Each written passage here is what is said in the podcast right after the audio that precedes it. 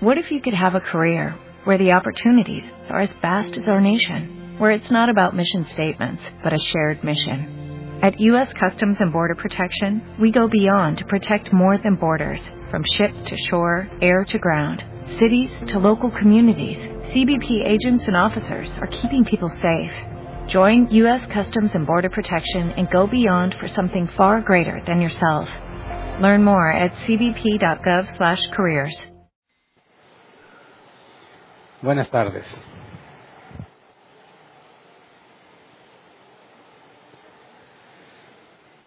La meta para el día de hoy es analizar dos capítulos. Veremos capítulo 16 y capítulo 17. Nos estamos acercando al, a la parte final. Si Dios quiere, el próximo sábado veremos capítulo 18 y 19. Y es otra de las clases que les recomiendo que no se pierdan, porque veremos lo que sucede en la cena de bodas del Cordero y en la venida de Jesucristo. Para la sesión de hoy todavía estamos en la continuación de lo que vimos la clase pasada. En la clase pasada, cuando vimos el capítulo 15, vimos que había ángeles, siete ángeles con siete copas, y se había visto el templo lleno de la presencia de Dios y nadie podía entrar al templo. Ahora en el capítulo 16 vamos a ver lo que pasa con esas siete copas. Así que leamos, como lo hemos estado haciendo, todo el capítulo 16 y luego lo desglosamos verso por verso, ¿ok? Versión Reina Valera 60. Dice, oí una gran voz que decía desde el templo a los siete ángeles, id y derramad sobre la tierra las siete copas de la ira de Dios. Fue el primero y derramó su copa sobre la tierra, y vino una úlcera maligna y pestilente sobre los hombres que tenían la marca de la bestia y que adoraban su imagen.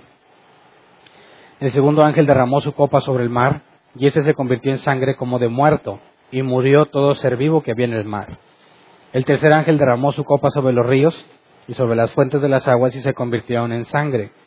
Y oí el ángel de las aguas que decía, Justo eres tú, oh Señor, el que eres y que eras, el santo, porque has juzgado estas cosas.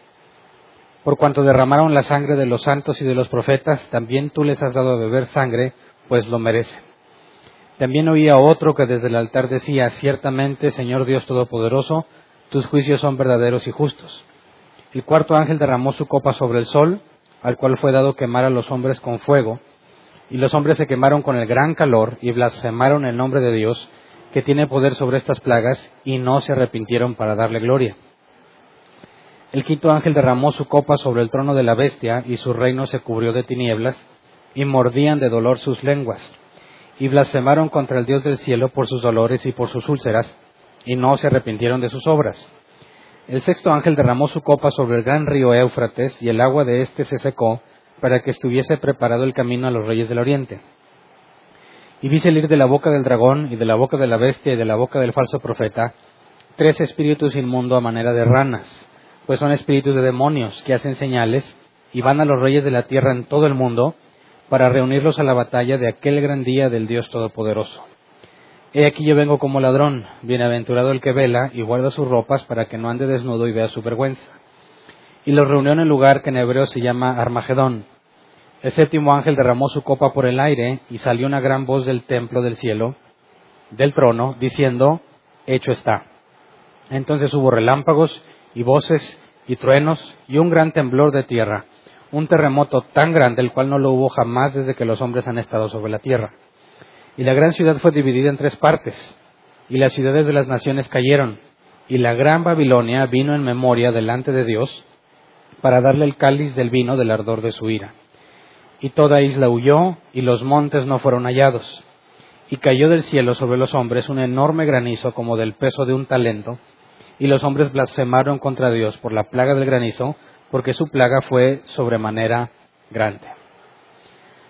Muy bien, vemos que esta es la continuación del capítulo 15. En el capítulo 15 vimos que las cosas estaban listas, pero no se hizo nada en particular.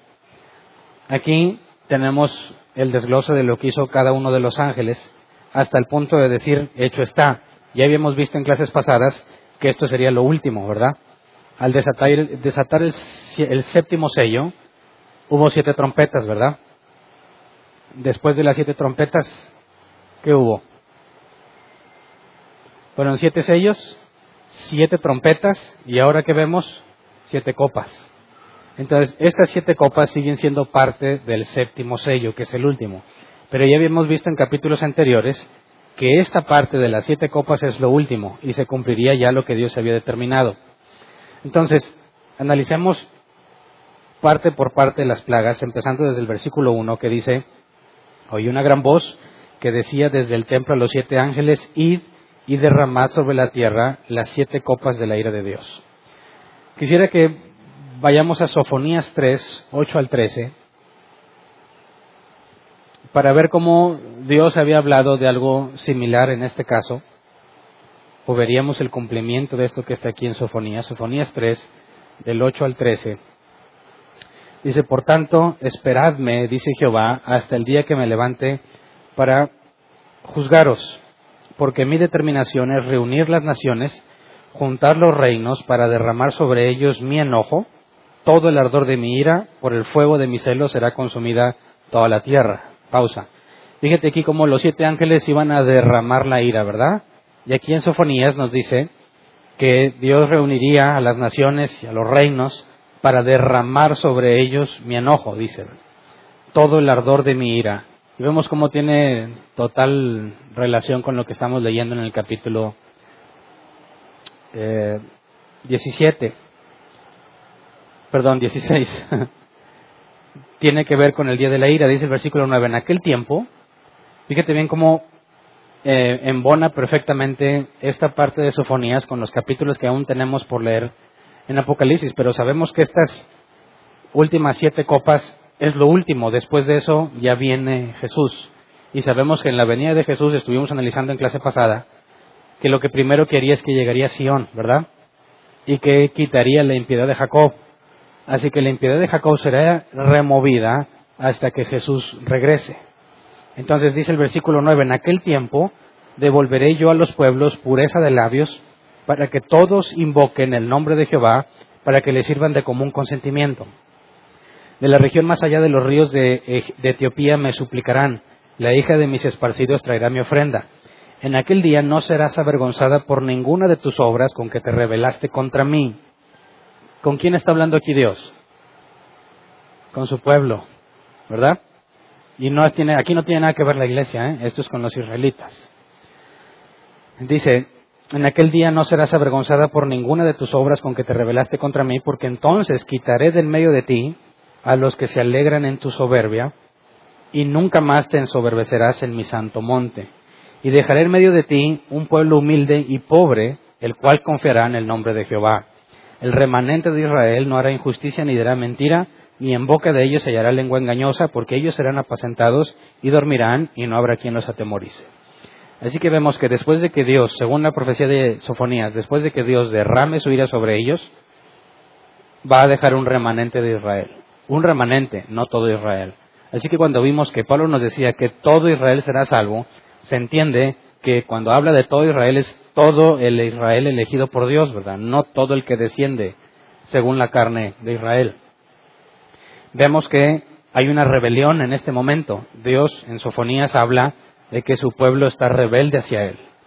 Así que decíamos, en este proceso, en la primera mitad, sabíamos que de aquí, de esta parte, salían los 144 mil que no habían cometido adulterio, se decía, ¿verdad? No habían tenido relaciones con mujeres en el sentido figurado de la, de la idolatría en cuanto a relacionarlo con un adulterio.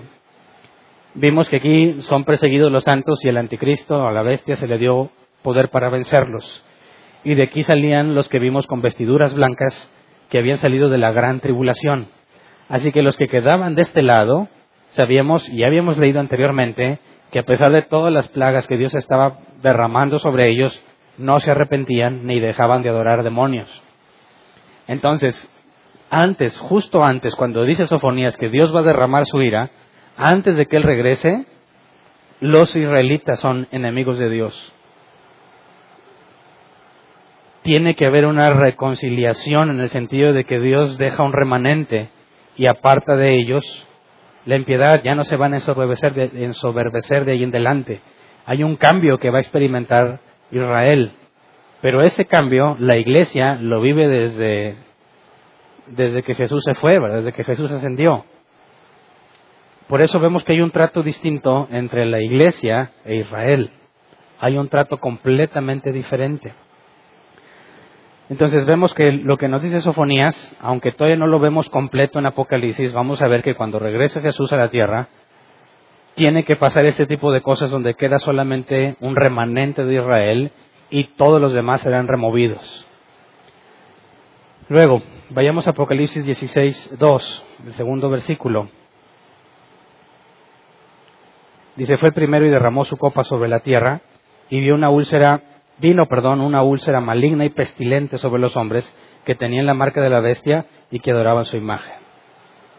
Sabemos que los que no se dejaron poner la marca, ni adoraron a la bestia, ni adoraron a la imagen, murieron, ¿verdad? Entonces, ¿quiénes son estos que tenían la marca de la bestia? Pues todos los demás, ¿no? En este caso, les va a salir una úlcera maligna y pestilente a todos los que pusieron la marca. Y bueno, en el sentido estricto, pues son úlceras que les van a salir una especie de ampollas, cosas, hinchazones o protuberancias. Pero algunos relacionan que pudiese ser, y ya es mera especulación, ¿eh? que si consideramos o tratamos de ponerlo en nuestro contexto actual, la posible marca de la bestia, que, se, que pudiese ser un chip, ¿se acuerdan que ya hemos hablado del chip? Dicen algunos, bueno, quizás el hecho de haberse puesto ese chip trae consecuencias en el organismo y se pudiera manifestar de esa forma, asumiendo que fue ese chip, ¿verdad? No hay nada en la Biblia que nos llegue a pensar que realmente hay un chip y que va a tener consecuencias, sino que si tratáramos de ponerlo hoy pudiese ser el caso. El punto es que a todos los que se pusieron la marca les viene esta, esta plaga. Luego leamos del 3 al 7. Versículo 3 al 7, el segundo ángel derramó su copa sobre el mar, y éste se convirtió en sangre como de muerto, y murió todo ser vivo que había en el mar. El tercer ángel derramó su copa sobre los ríos y sobre las fuentes de las aguas, y se convirtieron en sangre. Y oí el ángel de las aguas, que decía, Justo eres tú, oh Señor, el que eres y que eras, el santo, porque has juzgado estas cosas. Por cuanto derramaron la sangre de los santos y de los profetas, también tú les has dado a beber sangre, pues lo merece. Ya habíamos visto que Dios ya había mandado plagas tanto a los mares como a las aguas, ¿verdad? Las fuentes de las aguas. Recordemos esa parte porque pareciera contradecir, pareciera ser que en este momento apenas está haciendo algo con las aguas, pero si vamos a Apocalipsis 8, del 8 al 9, ya habíamos visto que se convertían en sangre. Y luego cuando lo vemos acá en el capítulo 16, vemos que se convierten en sangre. Eso confunde a algunos y dice, no, no puede haber sido la plaga anterior antes de esta, porque hasta apenas hasta este momento se está convirtiendo en sangre.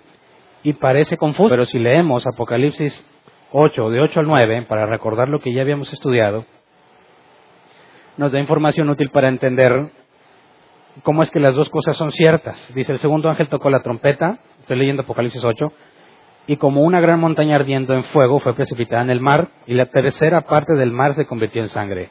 Y murió la tercera parte de los seres vivientes que estaban en el mar, y la tercera parte de las naves fue destruida.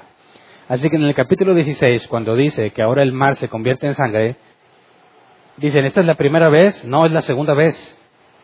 En la primera vez, en Apocalipsis 8, solo la tercera parte se convirtió en sangre.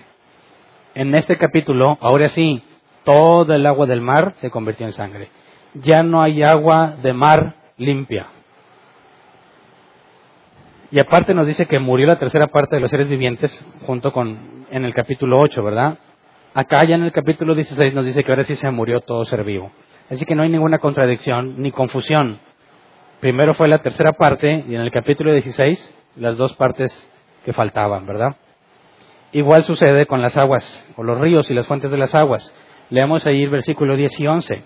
El tercer ángel tocó la trompeta y cayó del cielo una gran estrella, ardiendo como una antorcha, y cayó sobre la tercera parte de los ríos y sobre las fuentes de las aguas.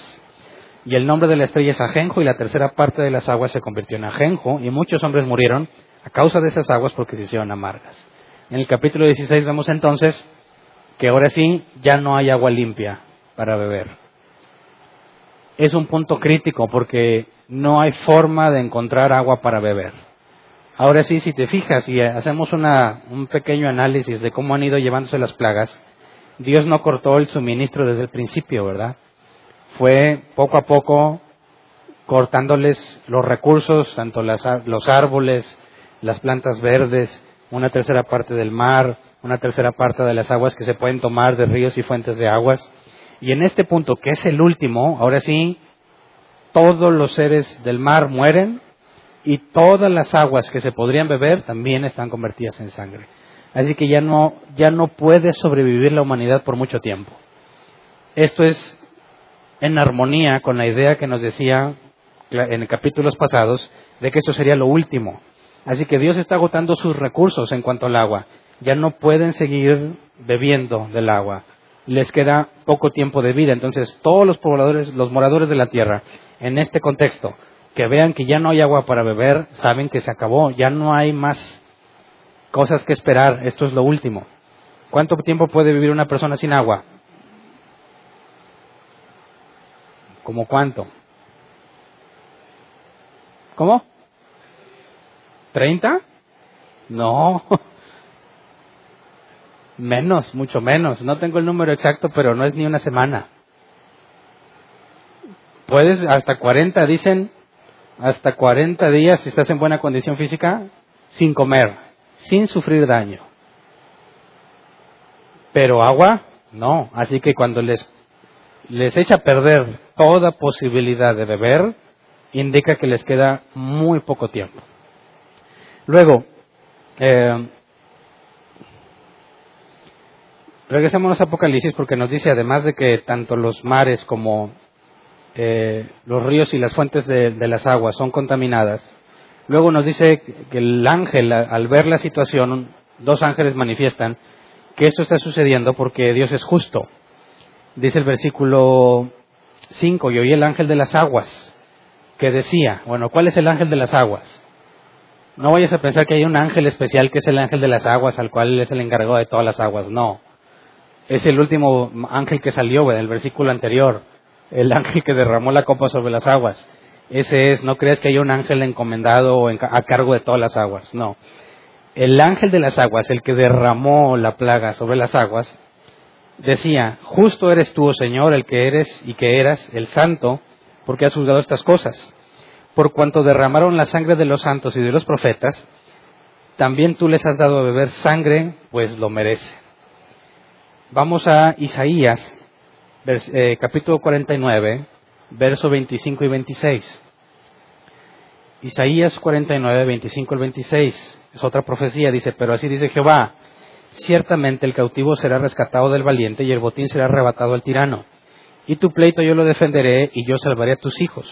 Y a los que te despojaron haré comer sus propias carnes y con su sangre serán embriagados como vino y conocerá todo hombre que yo Jehová soy salvador tuyo y redentor tuyo, el fuerte de Jacob. Y aquí habla sobre la promesa, el capítulo 49 es, sobre, es una promesa de restauración de Sión. Sabemos que el Mesías va a llegar a Sión, pero antes de que venga, Dios les va a beber, les va a dar de beber sangre y es lo que Apocalipsis nos dice, ¿verdad? ¿Se acuerdan que las uvas se pisaron en el lagar y se llenó de sangre? Y luego tenemos a los siete ángeles con el cáliz de la ira y lo están derramando y cae sobre las aguas y se vuelve en sangre. Así que es el cumplimiento de Isaías 49. Serán embriagados, bueno, con su sangre serán embriagados como con vino. Es lo que el ángel está diciendo, les está dando a beber sangre por justicia, ya que ellos mataron a los santos y a los profetas. Entonces es una justa retribución. Veamos cómo Dios es justo. Y nos podemos alegrar, ¿verdad?, de que Dios sea justo. Pero si entendemos realmente lo que implica que Dios sea justo, todos deberíamos estar muy angustiados. Porque eso implica que Dios no va a dejar nada sin su justa retribución, ¿verdad? No hay forma de que engañe, no hay forma de que olvide, no hay forma de que deje pasar las cosas. Cualquier cosa que hayas hecho en tu vida, si Dios es justo, dará justa retribución. Así que sería una terrible noticia para todos aquellos que no han sido lavados por la sangre del cordero. ¿Verdad? Porque nosotros sabemos que a pesar de que no somos justos, la fe nos es contada por justicia. y la fe, la perdón, la justicia de Jesús fue imputada en nosotros. Así que para nosotros el hecho de que Dios sea justo no representa angustia ni temor porque sabemos que no seremos juzgados en ese tema porque Jesucristo es nuestro sustituto. El sumo sacerdote según el orden de Melquisedec, nuestro sumo sacerdote. Pero para todos los demás, todos los que no estén ahí incluidos, es una terrible noticia la idea de un Dios justo, porque no hay forma de que deje pasar nada. Así que vemos el atributo de justicia aplicando con todos ellos. Luego vamos a Apocalipsis 16, 8 y 9.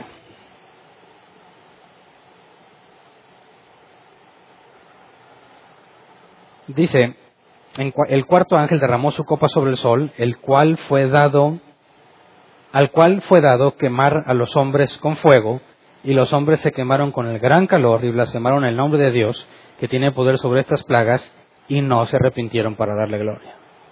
Entonces imagínate casi, casi estos viven en Monterrey, ¿verdad? Con esta ola de calor que llegamos a 45 grados, bueno, ellos no tienen agua, ¿verdad? No hay agua para beber. Después de que los deja sin provisión de agua, envía un calor insoportable. Algunos dicen, la capa de ozono deja de funcionar. Ya no se desvían los rayos que nos quemarían literalmente. Entonces, entraría directo todo tipo de rayos que vienen del sol y la gente sería quemada con el fuego. Entonces imagínate el calor insoportable y no hay nada para beber. Es un momento de mucha angustia para los que estén ahí. Versículo 10. Bueno, antes del versículo 10 nos da información, no se arrepintieron para darle gloria. Fíjate cómo la gente es tan necia que está sufriendo tanto y aún así no están dispuestos a humillarse ante Dios.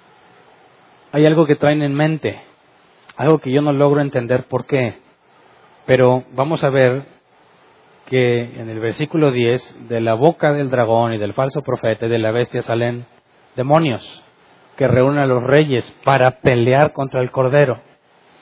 Así que todos estos no se arrepienten de sus obras, y van a estar dispuestos a pelear con el Cordero. Y esa es la parte que no comprendo. ¿Qué les hace pensar que lo pueden vencer? ¿Qué les hace pensar que tienen una esperanza al luchar con Él? Hay dos opciones. O no tienen ninguna esperanza y lo único que quieren hacer es morir con dignidad, es decir, no humillarse y morirse odiando a Dios, o definitivamente piensan que tienen algún tipo de esperanza y que podrían vencerlo. Pero eso es lo más raro. No creo que haya un argumento lógico para que llegues a la conclusión de que puedes derrotar a un Dios todopoderoso. Pero bueno, si hablas, bueno, yo nunca he hablado directamente con un satánico, pero he leído algunas cosas que han escrito. Y algunas unas cosas que me llamaron la atención, que ya leí hace muchos años, es que ellos decían que se sentían seguros y confiados en Satanás, en que a fin de cuentas iba a vencer a Jesús. Decían, ya lo venció una vez, y lo va a volver a vencer. Y dices, bueno, eso obviamente habla de ignorancia de lo que pasó en la cruz, ¿verdad? Eso es una total ignorancia de que era un plan de Dios, el hecho de que Jesús moría en la cruz, y no implica que Jesús fue derrotado. Al contrario, la Biblia enseña que los demonios, Satanás fue derrotado por medio de la cruz. Así que ahorita llegamos a ese tema para tratar de, de entender a estos, a estos personajes, pero vemos que no se arrepienten de sus obras a pesar de que les está yendo muy mal. Versículo 10. El quinto ángel derramó su copa sobre el trono de la bestia, y su reino se cubrió de tinieblas, y mordían de dolor sus lenguas, y blasfemaron contra el Dios del cielo por sus dolores y por sus úlceras, y no se arrepintieron de sus obras. Y las plagas, o esto de que se cubre de tinieblas, ya lo hemos visto en la escritura, ¿verdad? Vamos a repasarlo. Vamos a Éxodo 10, versículo 22 y 23. Éxodo 10, 22 y 23 dice, y extendió Moisés su mano hacia el cielo, y hubo densas tinieblas sobre toda la tierra de Egipto por tres días. Ninguno vio a su prójimo, ni nadie se levantó de ese lugar en tres días, mas todos los hijos de Israel tenían luz en sus habitaciones. Entonces, las tinieblas eran tan densas que no se veía nada y nadie se movía. Y aquí pues sale una pregunta, bueno, ¿y si te daban ganas de ir al baño? ¿Cómo le hacías? No ves absolutamente nada.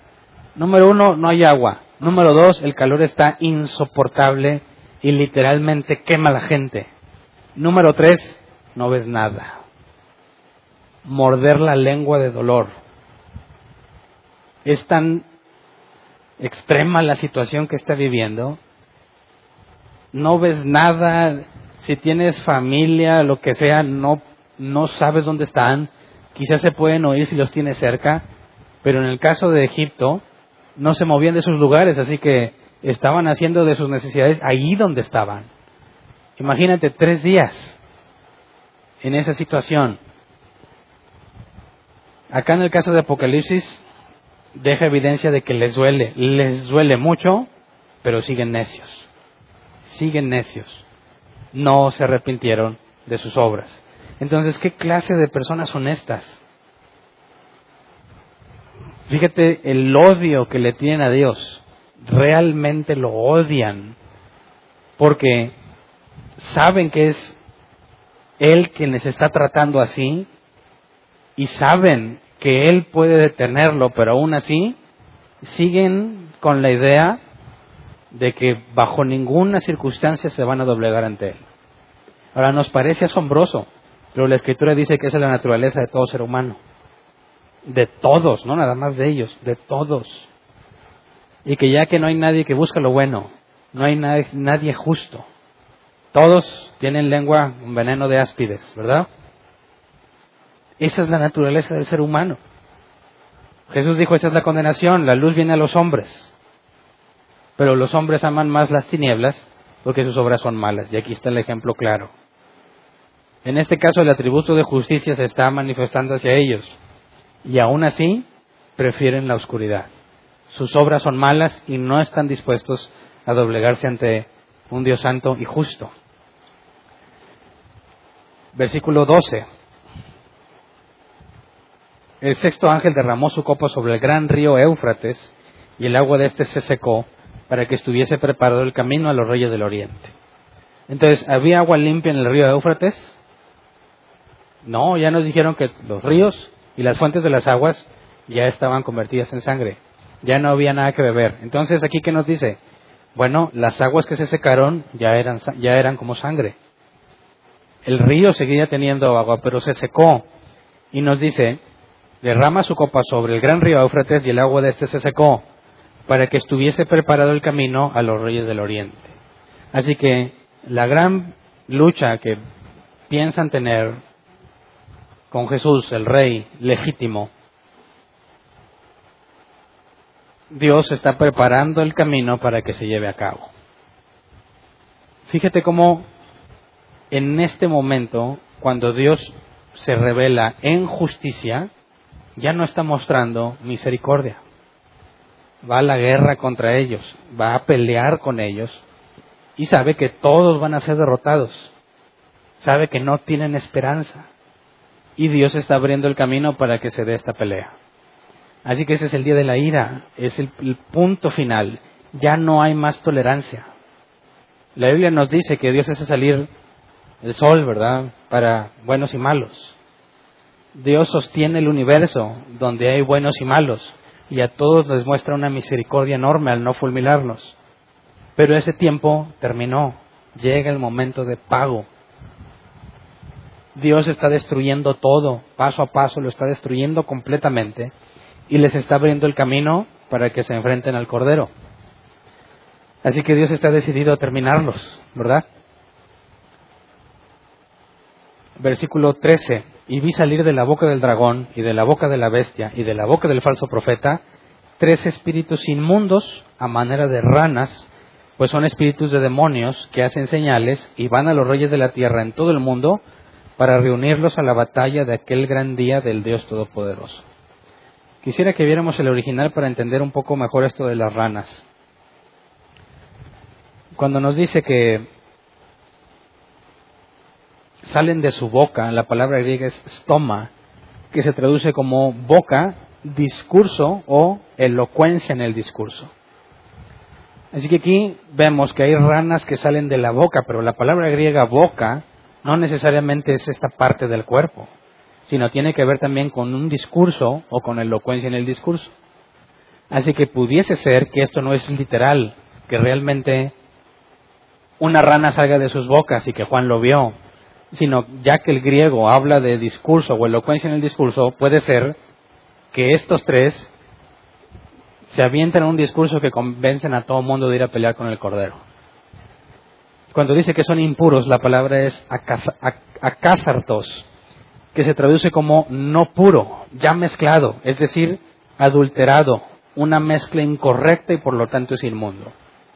Así que fíjate bien cómo en el Nuevo Testamento tanto Pablo como Pedro avisaban que las herejías se introducirían a la iglesia de forma encubierta. ¿Verdad? La doctrina impura o la que no es sana nunca es tan obvia. Nunca es tan obvia. Siempre va a haber algo de verdad y algo de mentira. Así que cuando tú escuchas un mensaje y oyes que el mensaje va avanzando y te están diciendo cosas bíblicas, eso no implica que todo el mensaje es correcto. Tienes que mantener siempre la guardia lista. No puedes bajar la guardia porque la característica principal de Satanás es que se disfraza de ángel de luz. Así que te va a tratar de decir cosas que son correctas, bíblicas, verdaderas, y le va a poner mezcla de otra cosa. De manera que a veces ah, es muy difícil determinar de entre todo lo que se dijo qué es verdad y qué es mentira. Pero entonces, si te fijas, de la boca salen de ellos como ranas. Puede ser el discurso y lo que se habla tiene que ver con algo adulterado, una mezcla incorrecta. Les van a decir verdades y les van a decir mentiras. Pero ya mezcladas, para el ignorante se vuelve imposible reconocerlas. Y cuando nos dice aquí que salen demonios, la palabra griega es daimonion, que se traduce como espíritu maligno. Algunos diccionarios lo ponen inferior a Dios, superior al hombre. Y eso es cierto, todo ángel, todo ser espiritual es superior al hombre, pero inferior a Dios. Entonces, pudiésemos entender que cuando Juan nos habla de estas ranas que salen para reunir a los reyes de la tierra, no necesariamente sería algo literal que implica que la ranita fue y fue a decirle a cada rey lo que iba a hacer, ¿verdad? Porque si salieron las ranas y las ranas van a reunirlos, Tendrías que decir, bueno, pues estas ranas hablaban y todos les creyeron a las ranas, ¿verdad?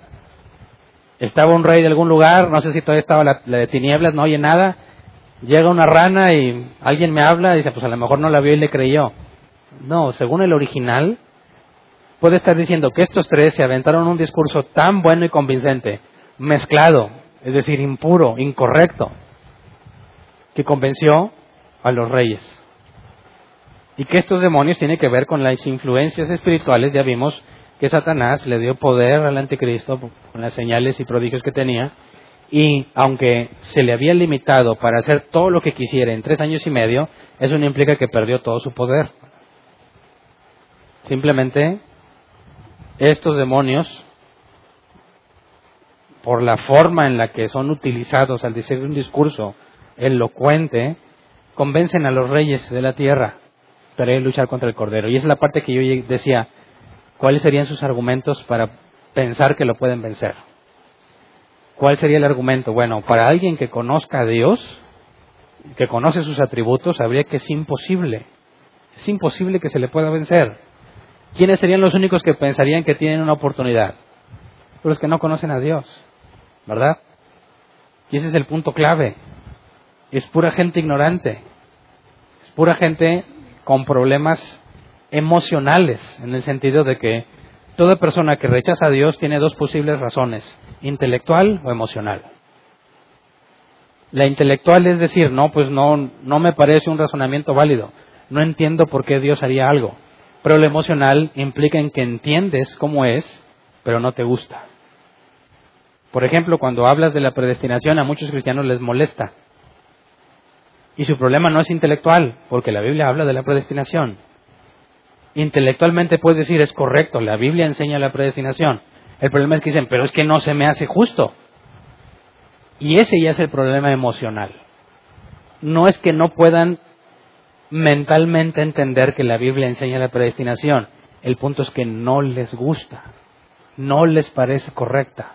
Así que el problema no se resuelve explicándole la escritura, porque intelectualmente sabe que la Biblia habla de eso, pero emocionalmente no está dispuesto a reconocerlo. Hay muchos ateos que saben mucha Biblia y aún así rechazan al Dios verdadero. ¿Por qué? Normalmente son problemas emocionales. Los ateos más famosos que ha habido en la historia, todos han tenido problemas donde un, pariente o su esposa o su hija o algo así muere por alguna razón dolorosa, cáncer, eh, accidentes, etcétera. Y ese dolor al tener una pérdida de un familiar, de un ser querido, se vuelve en ira y rencor contra Dios porque dicen, Dios pudo, haberla salvarlo, pudo haberlo salvado y no lo salvó. Así que saben que la Biblia habla de un Dios justo, de un Dios bueno y misericordioso. Pero como les duele y no les gusta lo que pasó, prefieren rebelarse contra Dios. Así que es gente necia. Es gente que no busca razones, ni entiende razones, no las quiere comprender. Ha decidido en su corazón luchar todo lo que pueda contra Dios. Por ahí vi una noticia, no, me pude traer la imagen porque ya, no, ya tenía todo guardado y acomodado, de unas protestas en Estados Unidos de un movimiento ateo y tenía una pancarta que me llamó la atención que decía, si Jesús viene otra vez, mátenlo otra vez. Y así andaban por la calle, ¿verdad? De manera que si ellos entendieran cuáles son los beneficios de que Jesús haya muerto, no se atreverían a pedir que lo hiciera otra vez. Así que el problema es emocional. Todos saben, cualquiera pudiese leer la escritura, que habla que la muerte de Cristo no fue una victoria de Satanás sobre Jesús, sino todo lo contrario. Sin embargo, el problema emocional los lleva a odiarlo, aunque conozcan que lo que les está pasando es justo, ¿verdad? Entonces, estas ranas, por así decirlo, este discurso elocuente que sale de las bocas de estos tres, convence de alguna forma a los reyes de la tierra para que vayan a luchar contra Jesús. Luego leamos el versículo 15.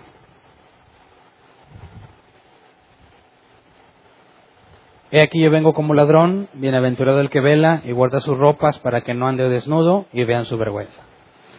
Y dicen algunos, ¿y esto qué ahí? O sea, ¿a poco en ese momento va a venir? Algunos dicen, ya ves, hasta este punto todavía no ha venido. Porque Jesús dice, aguas que vengo como ladrón. Pero si ya no hay recursos de agua, ¿verdad?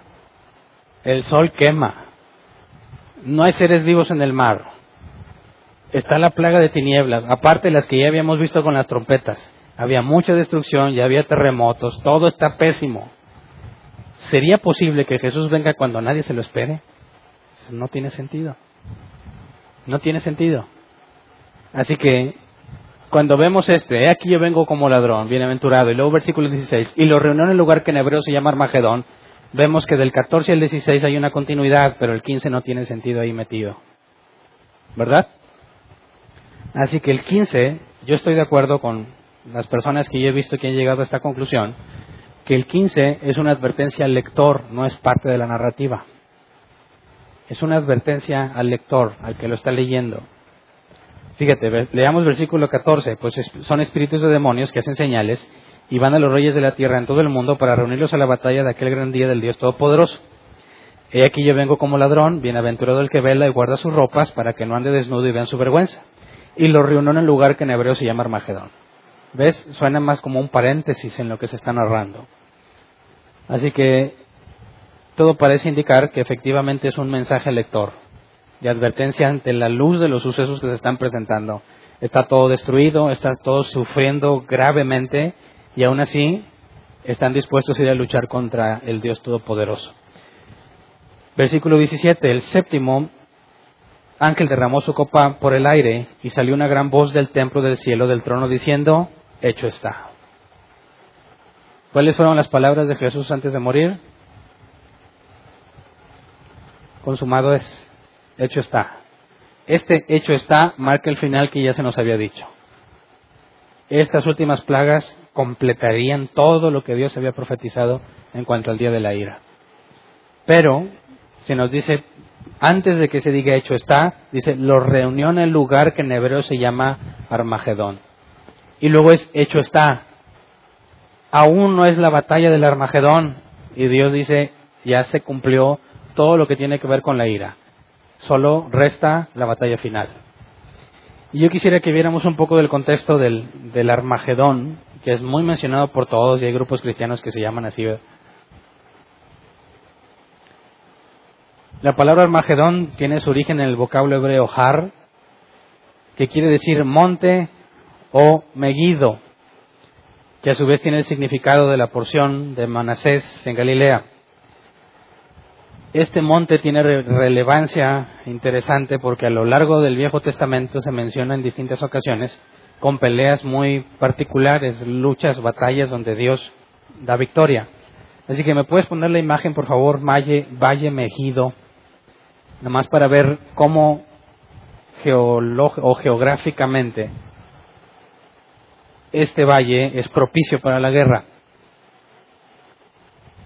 Está rodeado de montañas, por ahí está, o colinda, el valle de Megido colinda con el monte Gilboa, que también hay pasajes que vamos a leer sobre el monte Gilboa para ubicar en ese lugar. No la puse. Valle Megido. Les pasé una USB con las imágenes y a lo mejor olvidé eso.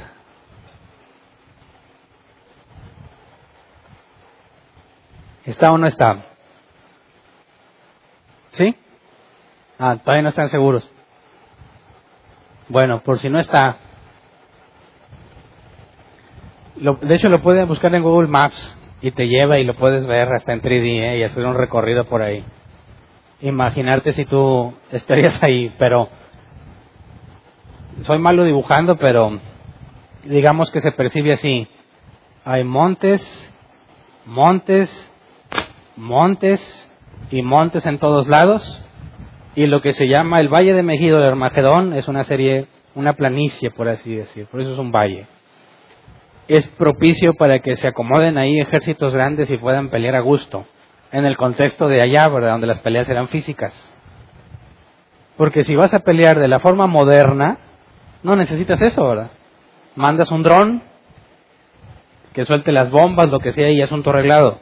Pero en el contexto cultural e histórico de esto que estamos leyendo, tenía mucho sentido venir a pelear aquí para poder acomodar al ejército y poder enfrentarse sin que nadie tenga desventaja. Todos estarían en un terreno parejo, por así decirlo nadie en el terreno tendría desventaja. Así que vamos a jueces 5, 18 y 19. Ahí fue donde los ejércitos de Israel, dirigidos por Débora y Barak, vencieron a los cananeos. Jueces 5, 18 y 19.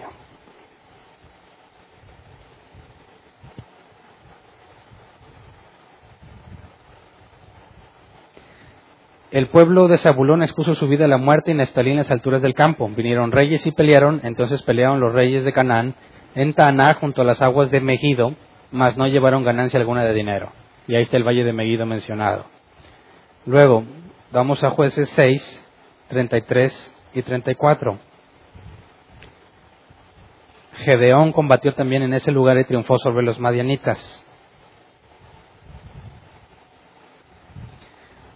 Pero todos los madianitas y amalecitas y los del oriente se juntaron a una y pasaron y pasando acamparon en el valle de Jezreel. Entonces el espíritu de Jehová vino sobre Gedeón y cuando se tocó el cuerno los asielitas se reunieron con él. Vemos más adelante que por cuestión de tiempo no me voy a meter en toda la historia. Se enfrentaron en ese lugar y sabemos la historia de Gedeón. Luego vamos a 1 Samuel 31, 8. Dice, aconteció al, día siguiente, al siguiente día que viniendo los filisteos a despojar a los muertos, hallaron a Saúl y a sus tres hijos tendidos en el monte de Gilboa. Y si tú ves el mapa, más o menos mi dibujo aquí feo, aquí es este valle, el monte de Gilboa. Digamos que es uno de los límites del valle de Megido.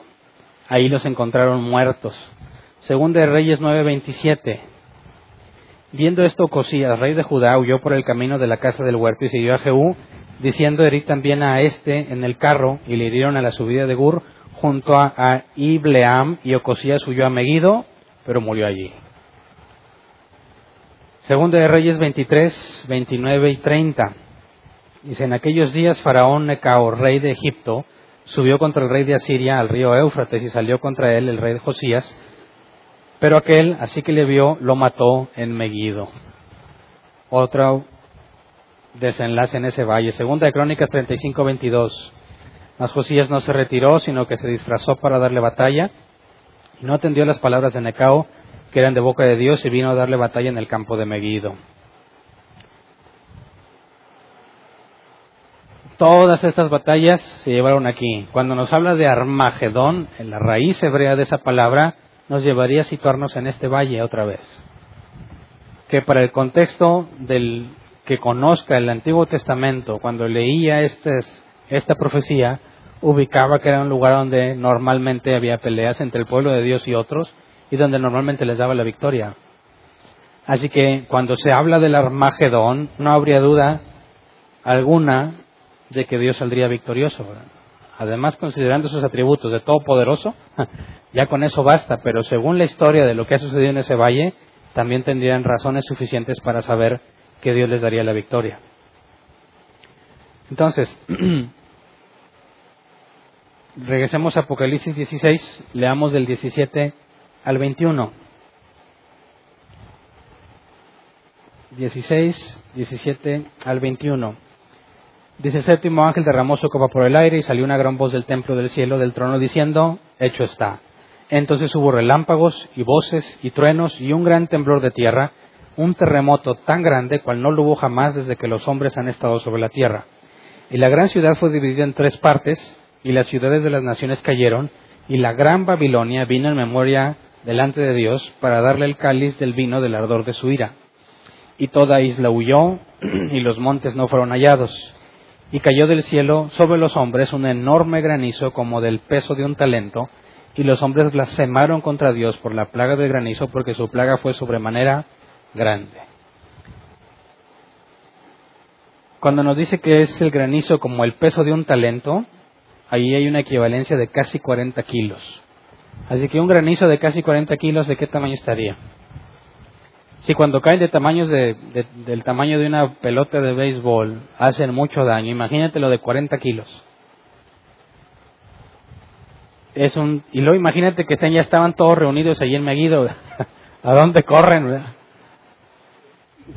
Tremenda granizada, por eso dice que blasfemaron contra él.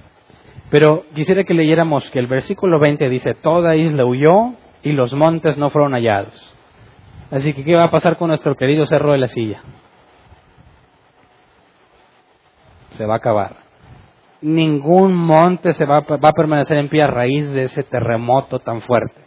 Y las islas se van a hundir. Este pasaje, fíjate, todo esto tiene que ver con la venida de Jesús ya no va a haber montes, no va a haber islas. Quisiera que vayamos a este pasaje, nada más para ver cómo hay una referencia. Vamos a Isaías 43 al 5. Isaías 43 al 5 dice, Vos se clama en el desierto, preparad camino a Jehová, enderezar calzada en la soledad de nuestro Dios. Todo valle sea alzado y bájese todo monte y collado, y lo torcido se enderece y lo áspero se allane, y se manifestará la gloria de Jehová, y toda carne juntamente la verá, porque la boca de Jehová ha hablado. Así que antes de que toda carne vea a Dios, que sabemos que es la venida de Jesús, todo valle alzado y bájese todo monte y collado. Tiene que ver con lo que está pasando acá. El gran terremoto que hace que todo quede llano. Isaías 40 habla de que para el día en que se manifestara la gloria de Jehová y toda carne lo vea, pasaría eso. Entonces se está preparando todo, todo para que Jesús venga a reclamar el reino. Todos están listos para pelear contra Él. Más adelante vamos a ver cómo les fue, ¿verdad? Porque hay algunos que se imaginan, dicen, no, pues Jesús va a venir y con Él vienen sus santos, ¿verdad? Y dice, voy a venir yo atrás también. Y voy a llegar a pelear con todos. Y se imaginan ellos peleando con la gente, muchos cristianos. ¿Tú vas a pelear con ellos si vienes con Jesús? Dios diría, ver raza, entre todos vamos a, a ganar. ¿Necesitaría Dios que te involucres en la batalla? No. Pero bueno, vamos a ver más adelante qué va a suceder en ese día en el capítulo 19. Pero el punto aquí es que este capítulo nos deja ya solo para que se describa la venida de Jesús. Entonces, lo interesante es que el capítulo que sigue cambia el tema otra vez. Y no continúa la narrativa, nos da una información que no se nos había dado. Así que vamos al capítulo 17.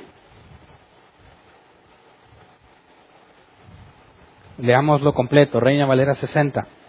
Apocalipsis 17, versículo 1 dice, vino entonces uno de los siete ángeles que tenían las siete copas y habló conmigo diciéndome, ven acá y te mostraré la sentencia contra la gran ramera, la que está sentada sobre muchas aguas, con la cual han fornicado los reyes de la tierra y los moradores de la tierra se han embriagado con el vino de su fornicación.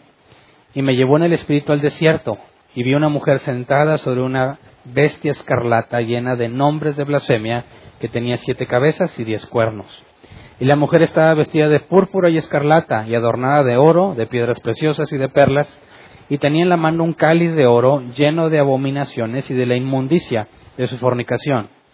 Y en su frente un nombre escrito, un misterio, Babilonia la grande, la madre de las rameras y de las abominaciones de la tierra. Vi a la mujer ebria de la sangre de los santos y de la sangre de los mártires de Jesús, y cuando la vi quedé asombrado con gran asombro. Y el ángel me dijo, ¿por qué te asombras? Yo te diré el misterio de la mujer y de la bestia que la trae, la cual tiene las siete cabezas y los diez cuernos. La bestia que has visto era y no es, y está para subir del abismo e ir a perdición. Y los moradores de la tierra, aquellos cuyos nombres no están escritos desde la fundación del mundo en el libro de la vida, se asombrarán viendo la bestia que era y no es y será. Esto, para la mente que tenga sabiduría, las siete cabezas son siete montes sobre los cuales se sienta la mujer, y son siete reyes. Cinco de ellos han caído, uno es, y el otro aún no ha, venido, y cuando venga es necesario que dure breve tiempo. La bestia que era y no es es también el octavo, y es de entre los siete y va a la perdición. Los diez cuernos que has visto son diez reyes que aún no han recibido reino, pero por una hora recibirán autoridad como reyes juntamente con la bestia. Estos tienen un mismo propósito y entregarán su poder y su autoridad a la bestia. Pelearán contra el Cordero y el Cordero los vencerá, porque Él es el Señor de señores y Rey de reyes, y los que están con Él son llamados elegidos y fieles. Me dijo también, las aguas que has visto donde la ramera se sienta son pueblos, muchedumbres, naciones y lenguas. Y los diez cuernos que viste en la bestia, estos aborrecerán a la ramera y la dejarán desolada y desnuda, y devorarán sus carnes y la quemarán con fuego. Porque Dios ha puesto en sus corazones el ejecutar lo que Él quiso, ponerse de acuerdo y dar su reino a la bestia hasta que se cumplan las palabras de Dios. Y la mujer que has visto es la gran ciudad que reina sobre los reyes de la tierra. Muy bien. Este pasaje ha, levantado muchísimas teorías sobre quién es la gran ramera. Y hay unas que son más comunes que otras, pero normalmente muchos aquí encuentran referencia a una religión en particular, a la Iglesia Católica, ¿verdad? ¿Podríamos concluir bíblicamente que aquí se habla de la Iglesia Católica? Vamos por pasos. Versículo 1. Vino entonces uno de los siete ángeles que tenía las siete copas. Y habló conmigo diciéndome, ven acá y te mostraré la sentencia contra la gran ramera, la que está sentada sobre muchas aguas. Entonces fíjate que está la narrativa de Juan en cuanto a que ya está todo listo, ya se consumó la ira, lo único que falta es que venga el rey. Pero uno de los ángeles viene y le dice, hey, te voy a mostrar lo que sucede con la gran ramera. Así que ya no es secuencial, ya no es parte de la narrativa, aquí hay otra pausa. Y empieza a explicar quién es la ramera y quién es la bestia sobre la que está sentada. Así que recordemos lo que habíamos visto desde el capítulo 12 en cuanto a la división de capítulos, ¿verdad? Esta sería, según lo que habíamos visto, la descripción de lo que pasa con a los que muchos le llaman la iglesia de Satanás. Habíamos visto que podríamos dividir del 4 al 11 del 12 al 14, 15 al 16, 17 al 18 y 19 al 22. 19 al 22. ¿Quién se acuerda de qué era cada división? Del 4 al 11 nos mostraba todo lo que sucedería a partir de aquí, ¿verdad? Y nos dejó en un momento en la última trompeta, del 4 al 11. Y luego, del 12 al 14, nos muestra lo que, el, lo que el anticristo hizo en sus tres años y medio que tenía. O sea, en la primera mitad, ¿verdad? Luego, del 15 al 16, nos muestra las últimas siete plagas.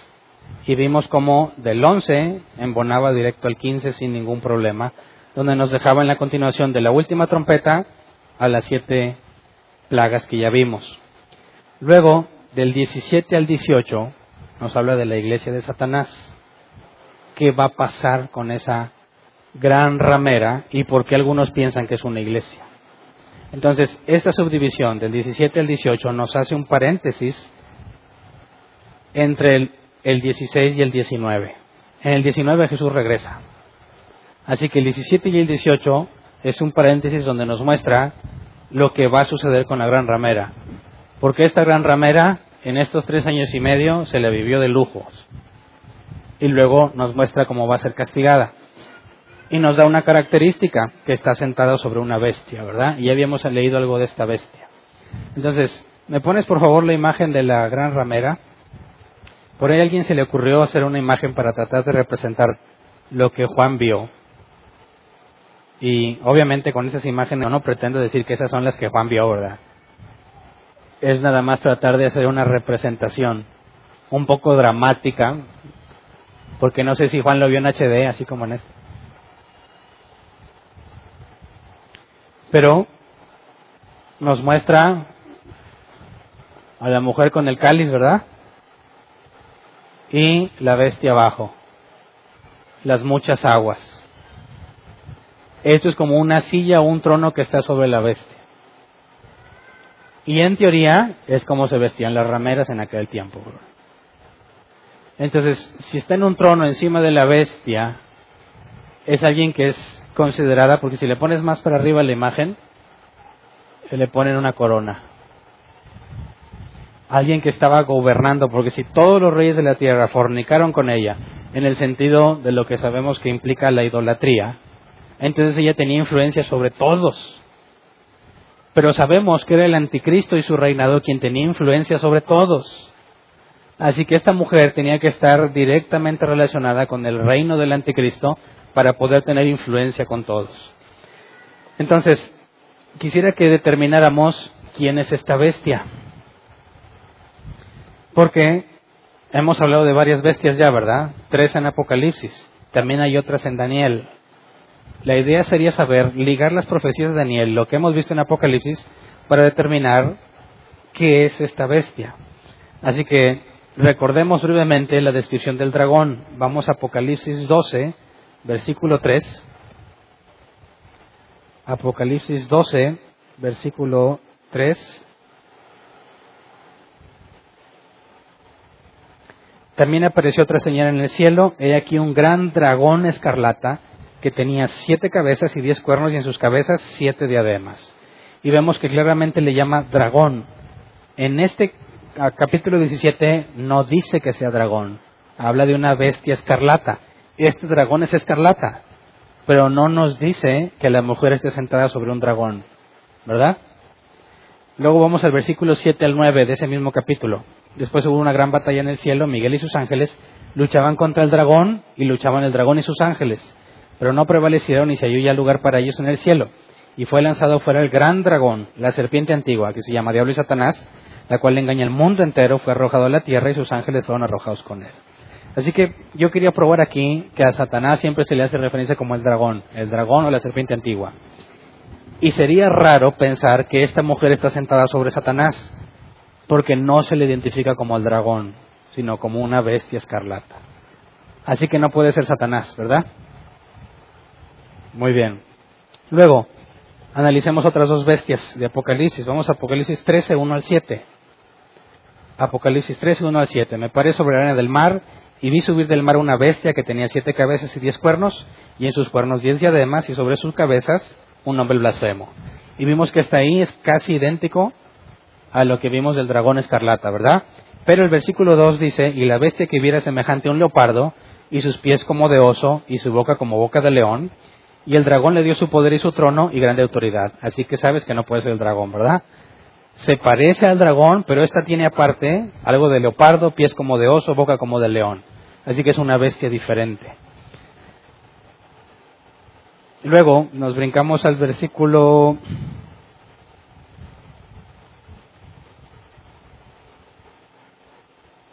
Cuatro, y adoraron al dragón que había dado autoridad a la bestia, y adoraron a la bestia diciendo, ¿quién como la bestia y quién podrá luchar contra ella? También se le dio boca que hablaba grandes cosas y blasfemias, y se le dio autoridad para actuar cuarenta y dos meses. Y abrió su boca en blasfemias contra Dios para blasfemar de su nombre, de su tabernáculo y de los que moran en el cielo. Y se le permitió hacer guerra contra los santos y vencerlos. También se le dio autoridad sobre toda tribu, lengua y nación. Luego versículo 11 al 13. Después vi otra bestia que subía de la tierra y tenía dos cuernos semejantes a los de un cordero, pero hablaba como dragón, y ejerce toda la autoridad de la primera bestia en presencia de ella, y hace que la tierra y los moradores de ella adoren a la primera bestia cuya herida mortal fue sanada. También hace grandes señales, de tal manera que aún hace descender fuego del cielo a la tierra delante de los hombres. Así que ya tenemos tres, ¿verdad? El dragón, la bestia que tiene similitud con el dragón, pero también con un leopardo, patas de oso, boca de león, y luego tenemos otro que es simplemente como un cordero con dos cuernos. Así que me puedes poner la imagen, por favor, de las tres bestias. Solo para darnos una idea gráfica de cómo pudieran ser, según la imaginación de, esta, de este artista.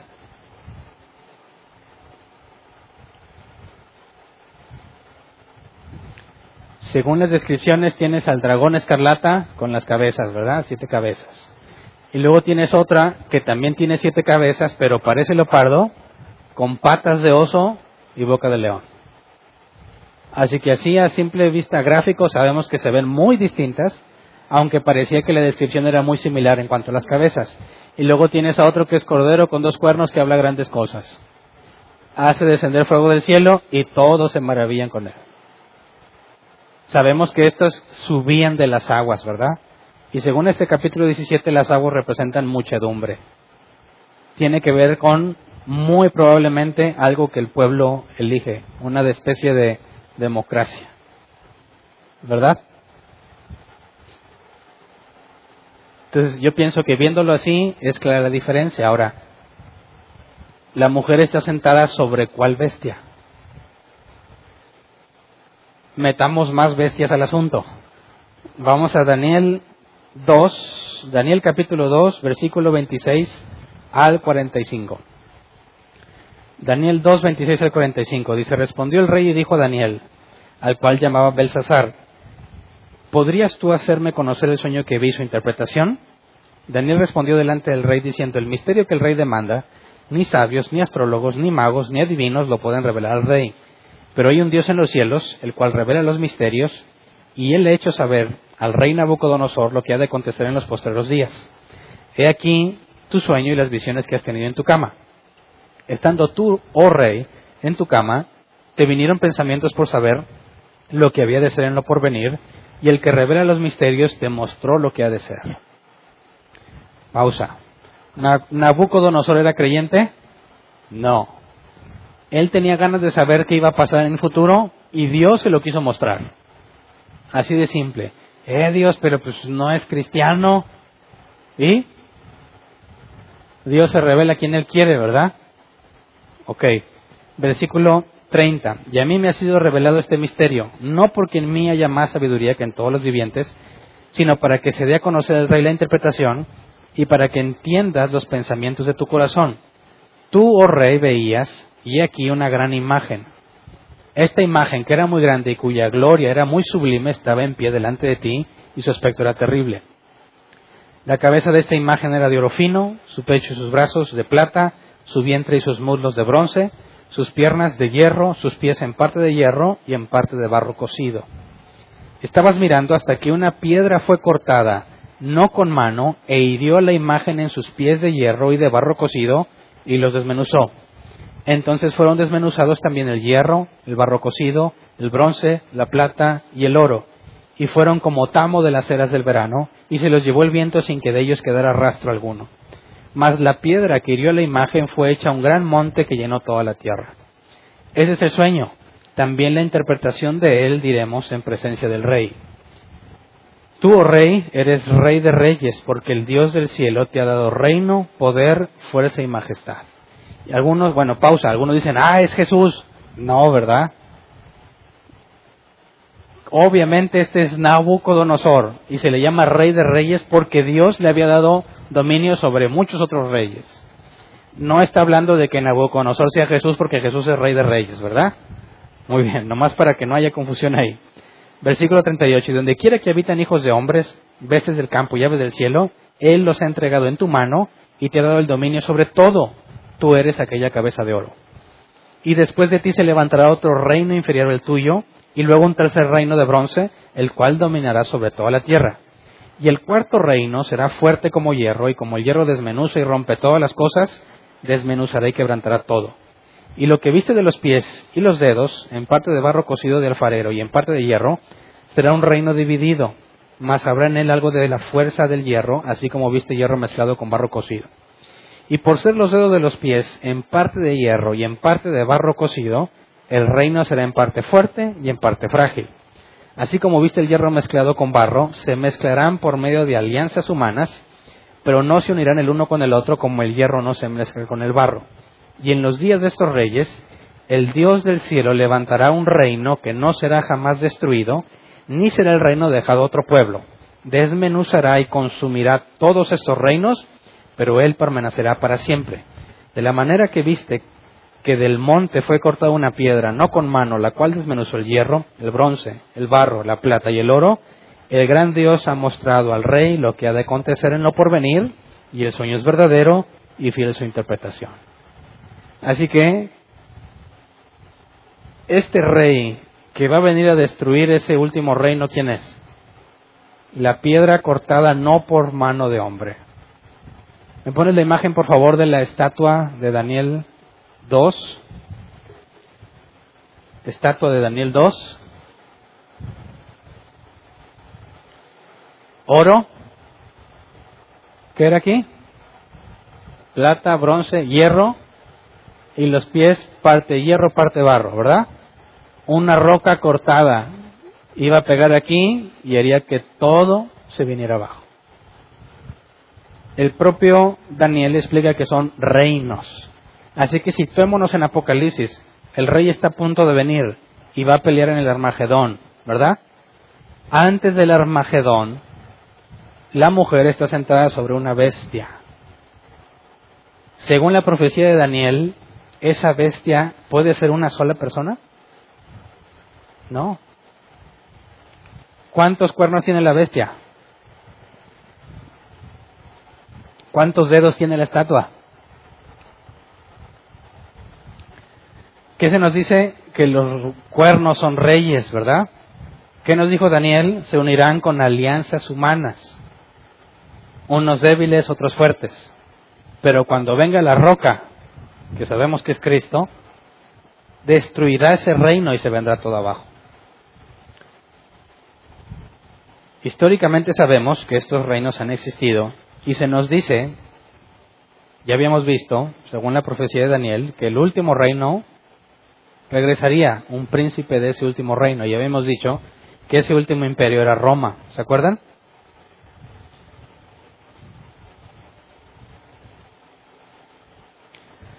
Eh, um, déjeme aquí, tengo aquí los reinos para no equivocarme y decirlos de memoria.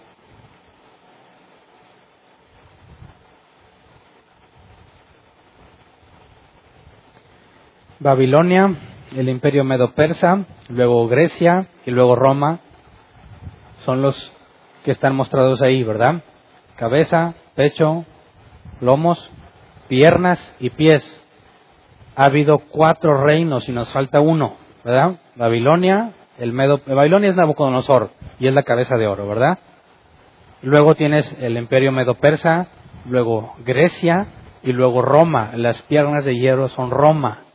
Y nos falta el último reino. Y ya se nos había dicho que el anticristo era uno de ese mismo pueblo. Así que el imperio romano se va a volver a levantar en algún momento del tiempo. Pero no con la fuerza que ya tenía, sino de otra forma, por medio de alianzas. Y no será tan fuerte. Y esos reyes mezclados no son tan fuertes, son los que la roca que Dios va a mandar va a destruir. Así que fíjate, gracias a Dios que Dios le dio el sueño a Nabucodonosor para que todos nosotros entendiéramos, ¿verdad? Fíjate el impacto de lo que Nabucodonosor soñó. Nos sigue beneficiando en cientos y cientos y cientos de años.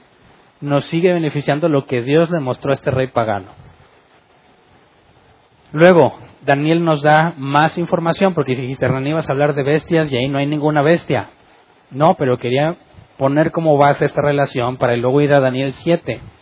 Vamos a Daniel 7, vamos a leer completo el capítulo, Daniel 7. Dice, en el primer año de Belsasar, rey de Babilonia, tuvo Daniel un sueño y visiones de su cabeza mientras estaba en su lecho. Luego escribió el sueño y relató lo principal del asunto. Fíjate bien que no nos dijo todo el sueño, ¿verdad? Solo lo principal del asunto. Daniel dijo, miraba yo en mi visión de noche y aquí que los cuatro vientos del cielo combatían en la gran mar. Y cuatro bestias grandes, diferentes la una de la otra, subían del mar. La primera era como león y tenía las de águila.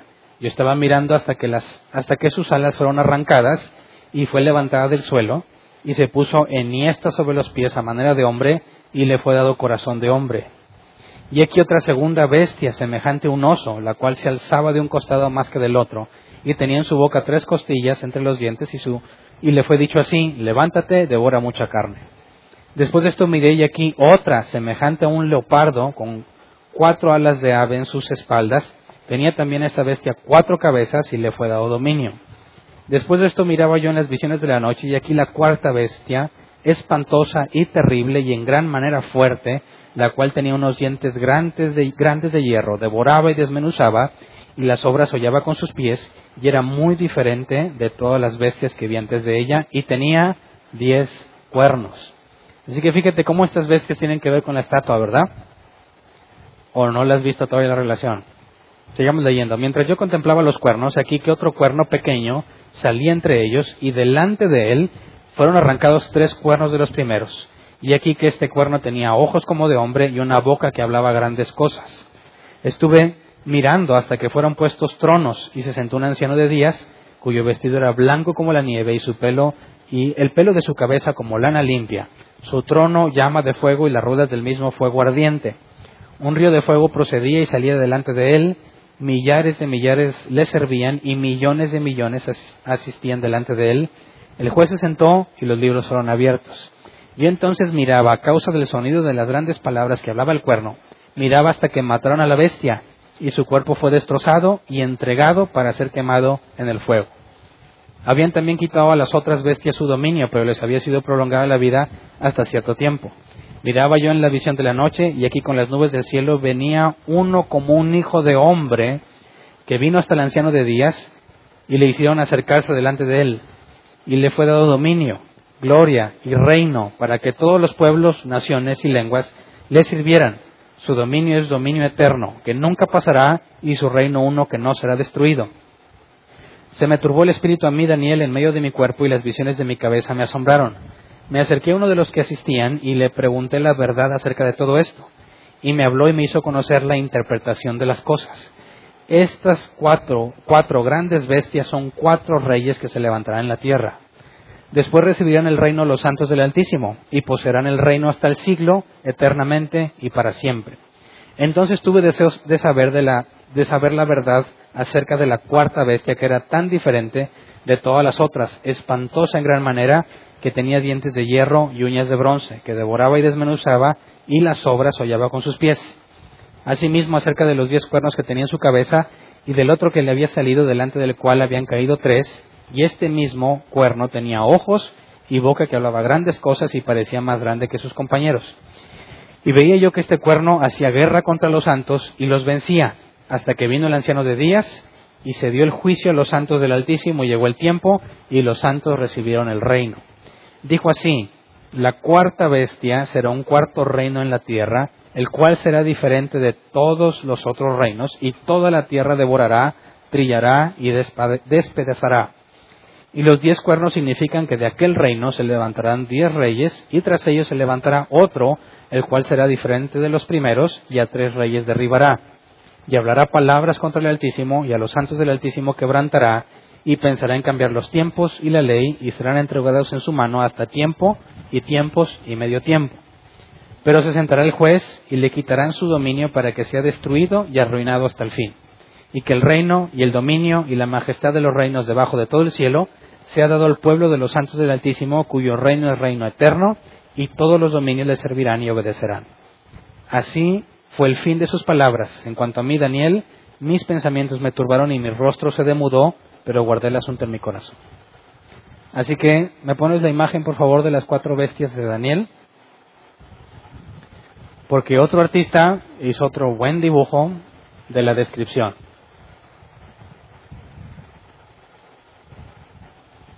Tenemos que el primero, león con alas de águila, ¿verdad? Y luego el segundo, el oso con las costillas. Y luego el tercero, cuatro cabezas de leopardo también con águilas. Y luego el cuarto, con los cuernos. Me pones ahora la imagen que se llama estatua y bestias, donde se hace la relación de cada una de las bestias con la estatua.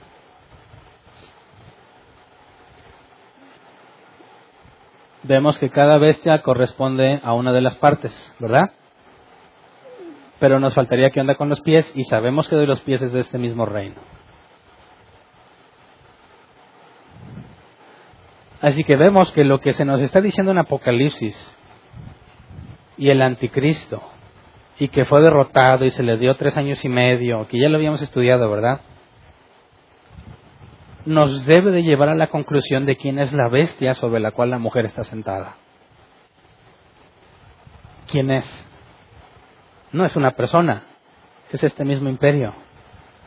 Dice, oye, pero nos dice que tiene diez cabezas y este no, no, porque este describe las piernas.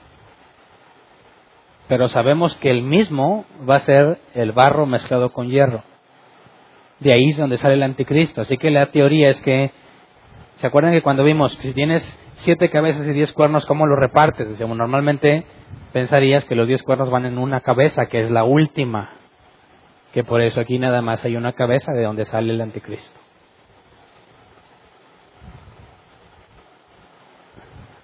Así que regresémonos a la, la imagen de la gran ramera.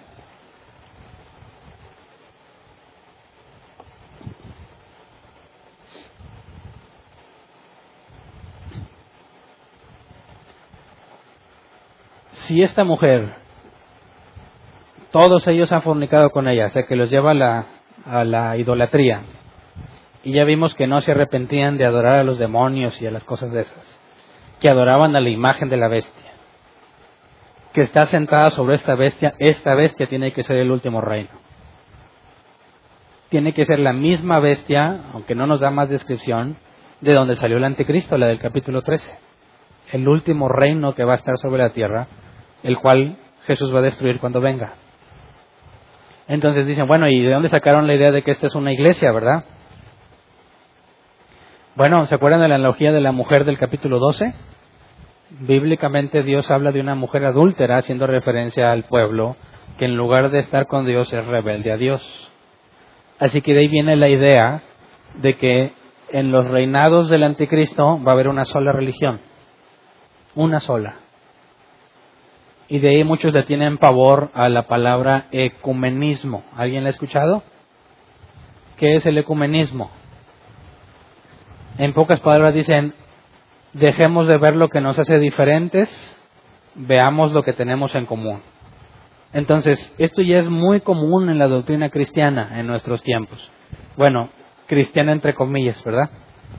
Muchos personajes famosos, cantantes, hacen esfuerzos en decir, todo mundo realmente está buscando a Dios.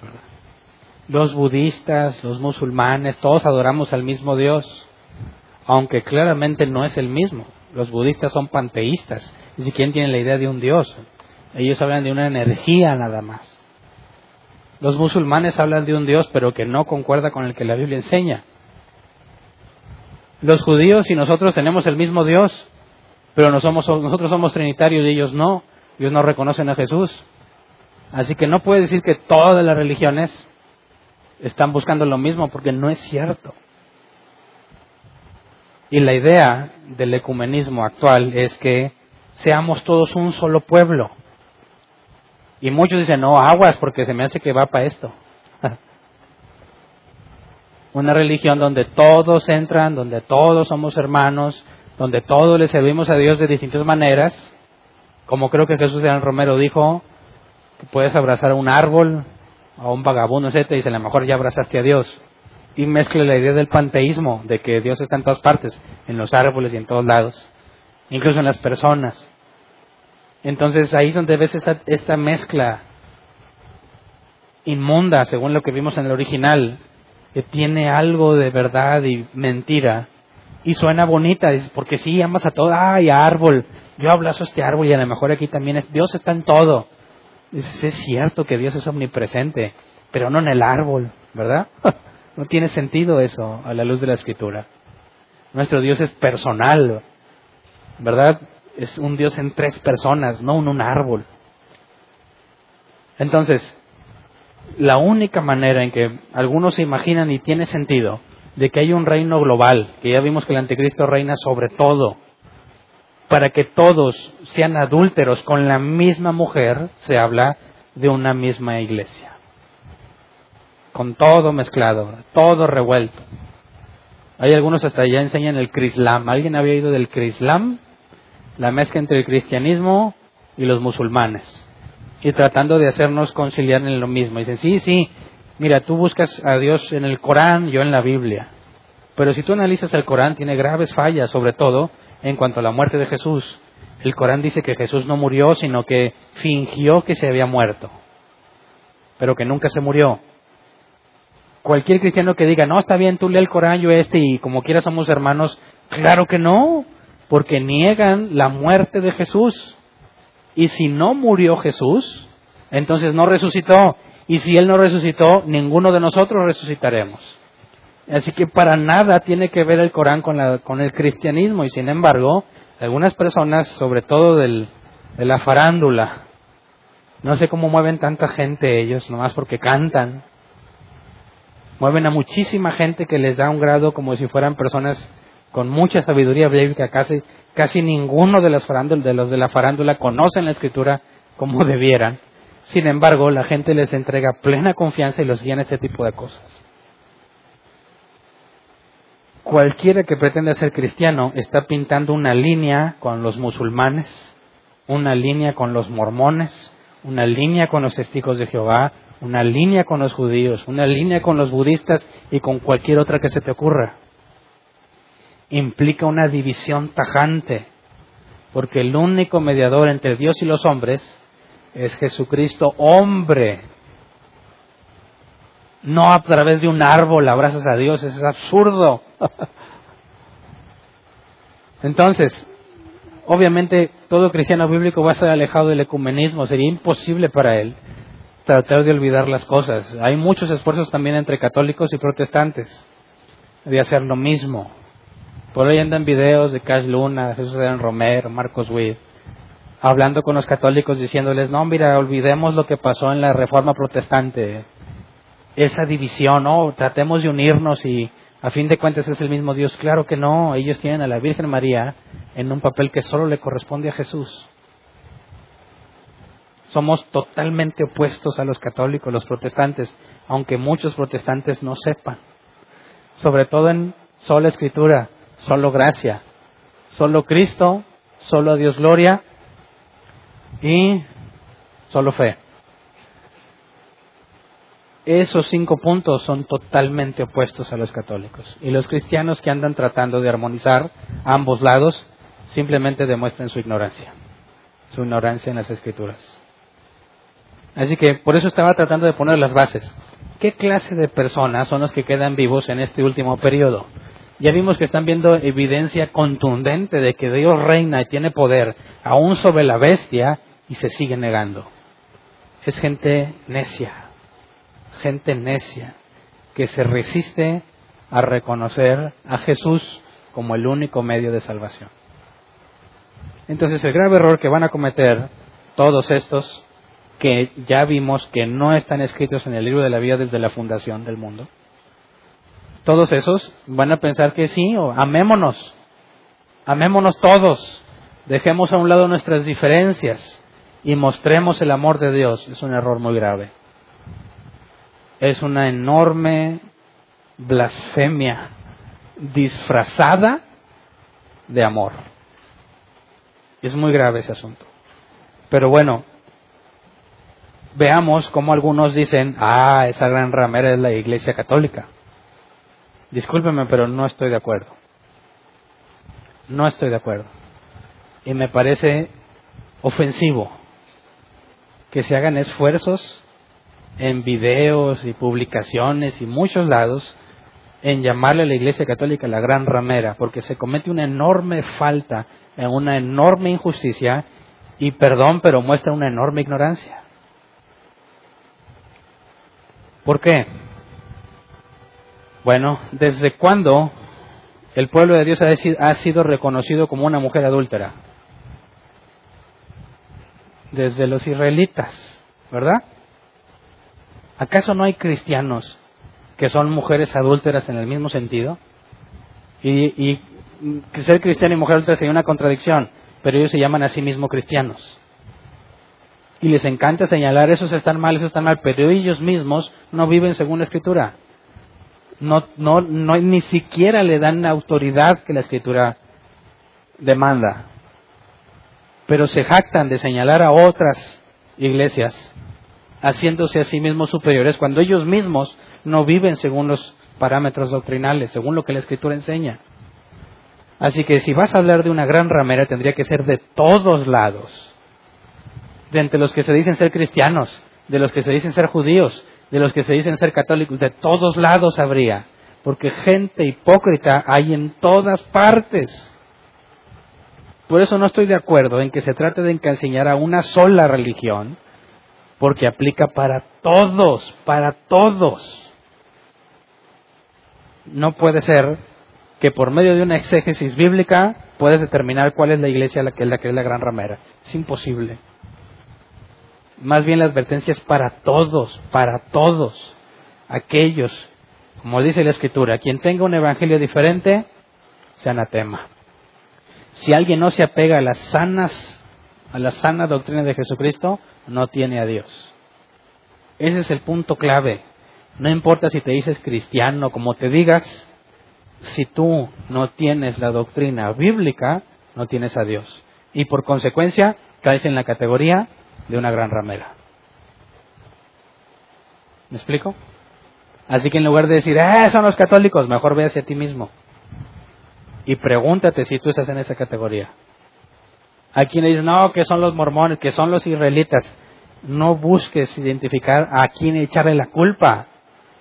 Más bien asegúrate de hacer lo que corresponde bíblicamente para que tú no estés contado ahí.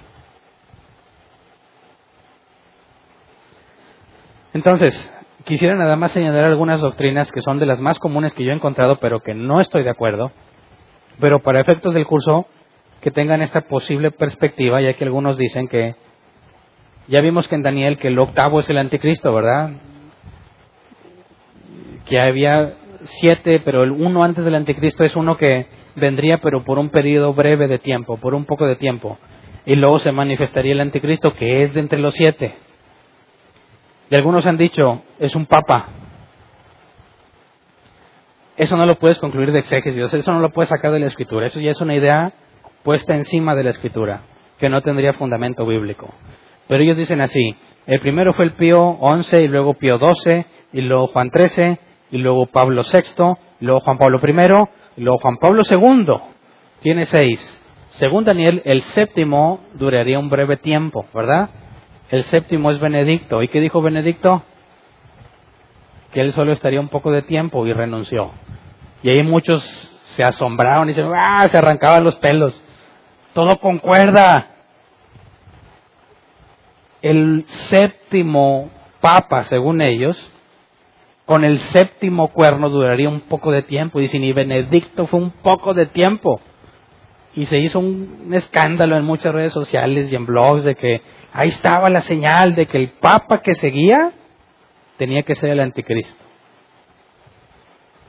antes de que supieran que era Francisco, decían que si el octavo era uno de los siete, tenía que ser Juan Pablo II.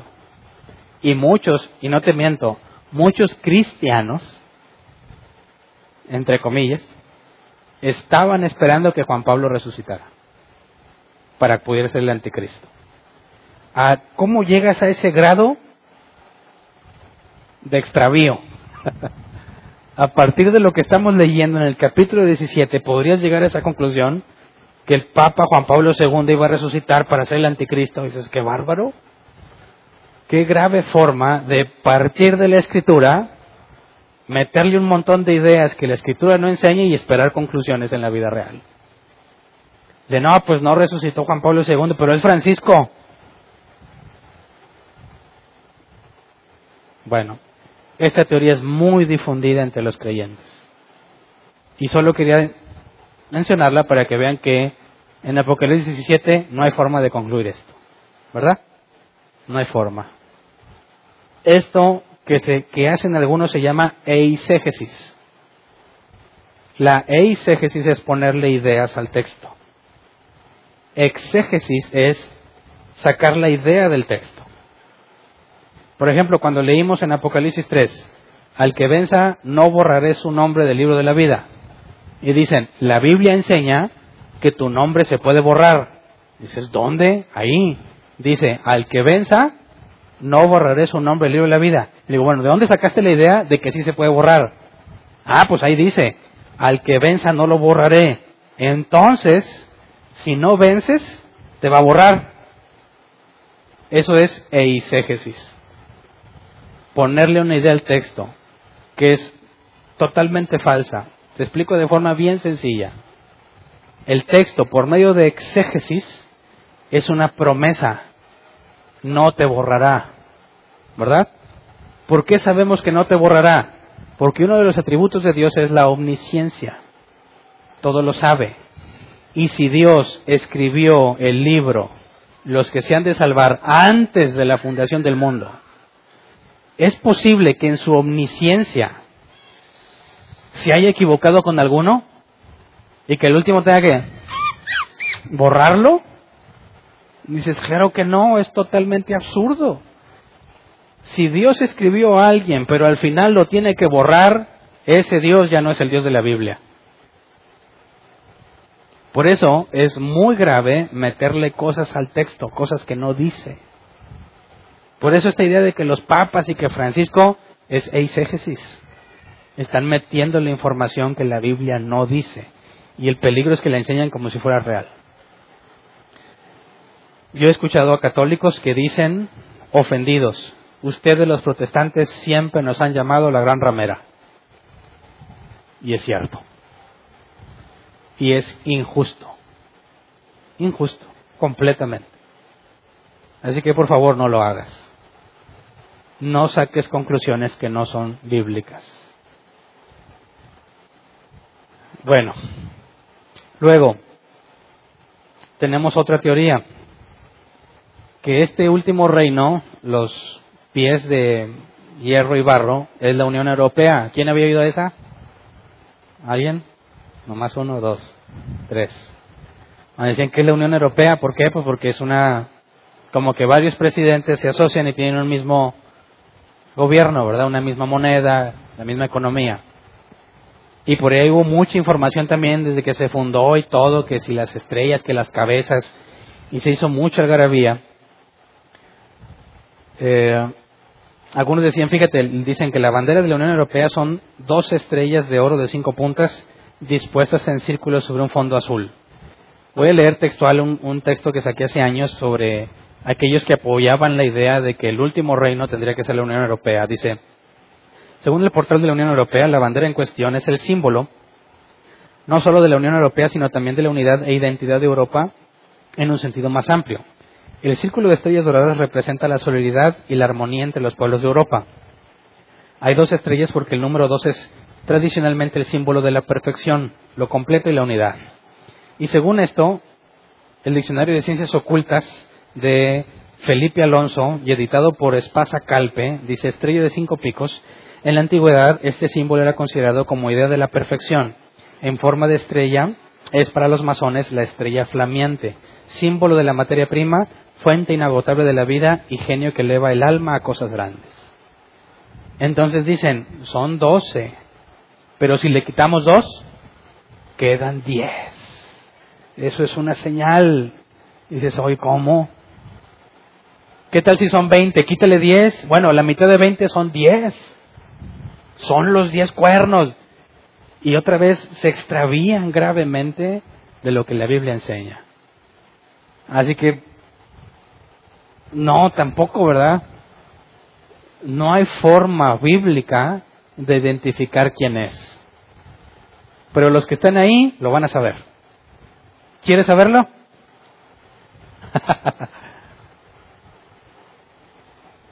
El punto es que no perdamos la cordura, no, no nos extraviemos de una exégesis correcta, no estemos apuntando el dedo a algunos que según nuestras conclusiones infundadas consideramos que la Biblia revela, porque la Biblia no revela para nada ningún tipo de información al respecto. Lo que sí sabemos de la profecía de Daniel es que es un reino y que esa mujer que hace que todos forniquen muy probablemente sea una misma religión para todos. Así que si eso es verdad, ya no puedes culpar a los católicos, ni a los mormones, a los demás, porque sería una sola y tendrías que ponerle un nombre nuevo, ¿verdad? Así que, para efectos de este capítulo, nos deja simplemente con una descripción de lo que es, pero no nos deja ver, sino hasta el siguiente capítulo, qué le va a pasar. Lo que sí nos dijo, me pudieras por favor la última imagen de las la bestia devorando a la ramera. No, no crean que va a salir sangre y eso. Nada más es una especie de representación de cómo pudo haber visto Juan, que este es otro artista. Fíjate cómo pinta distinto. Mira, ¿a quién se parece esta bestia? A la de el capítulo 13, ¿verdad? Con boca de león, patas de oso y parecía leopardo. Pero le pinta de color rojo, ¿por qué? Porque nos dice que es escarlata. Según la profecía de Daniel, es el último imperio y tendría que ver con la bestia del de Apocalipsis 13. Y aquí la idea más o menos de lo que pudo haber visto Juan, la mujer es la misma, si te fijas, el pelo y todo, pero la bestia no. lo que pudo haber visto de cómo a fin de cuentas la devoraba. Esto implicaría que a fin de cuentas este imperio va a tener va a terminar echando por tierra esa esa posible religión mundial. A fin de cuentas la van a negar. No le va a durar mucho lo que veremos en el capítulo 18. Y hasta ahí se queda este capítulo. En la próxima clase veremos el 18, que es lo que le va a pasar, y el 19, que tiene que ver con el regreso de Jesús.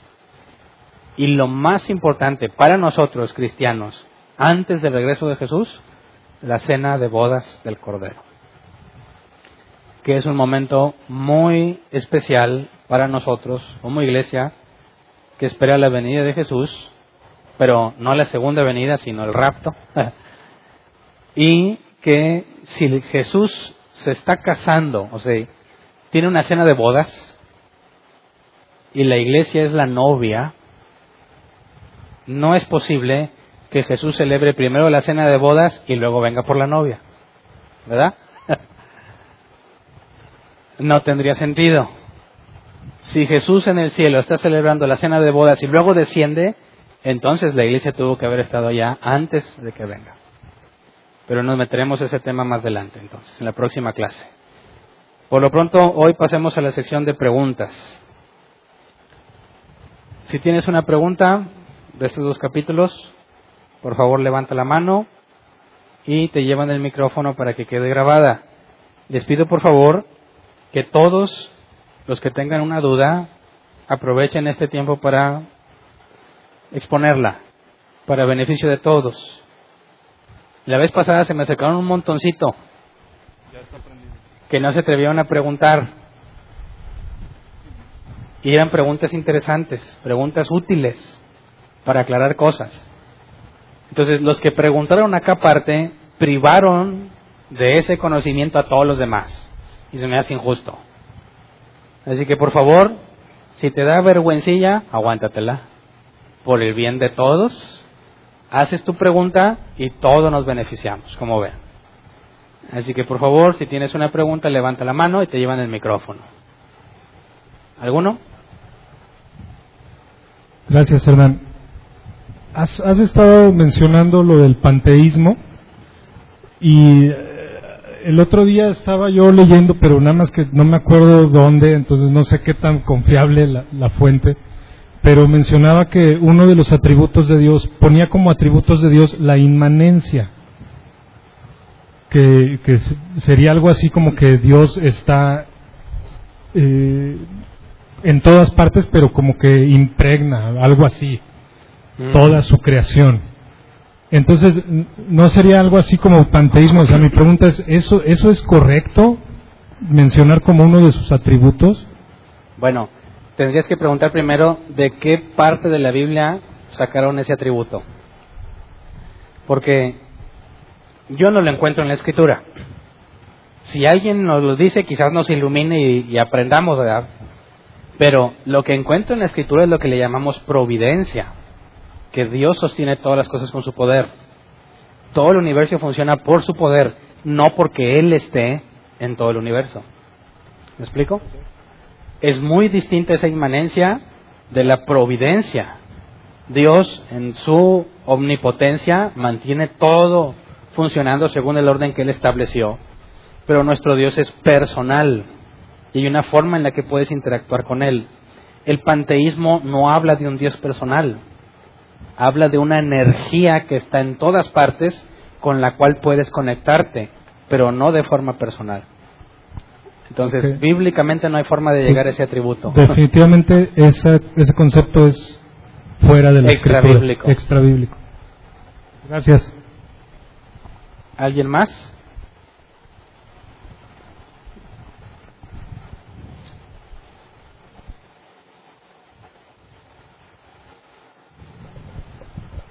Buenas noches. Buenas noches.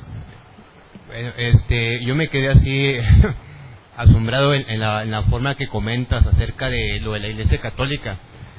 Eh, mi concepto personal, yo no atribuyo a nadie, ¿verdad?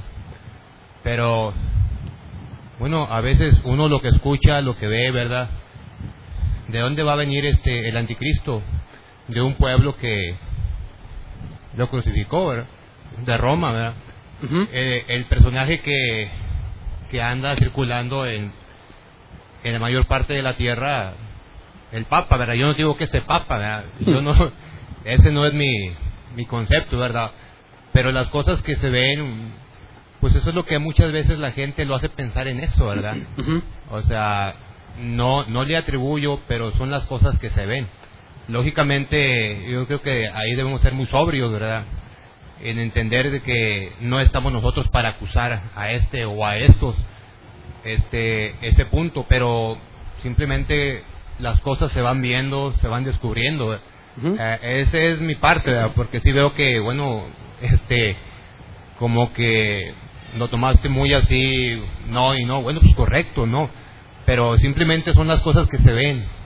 No, no, no digo que es esto, no digo que es lo otro, pero puede ser, ¿verdad? Al último, cualquiera puede ser, ¿verdad? No nos corresponde a nosotros andar acusando o juzgando, simplemente ese punto.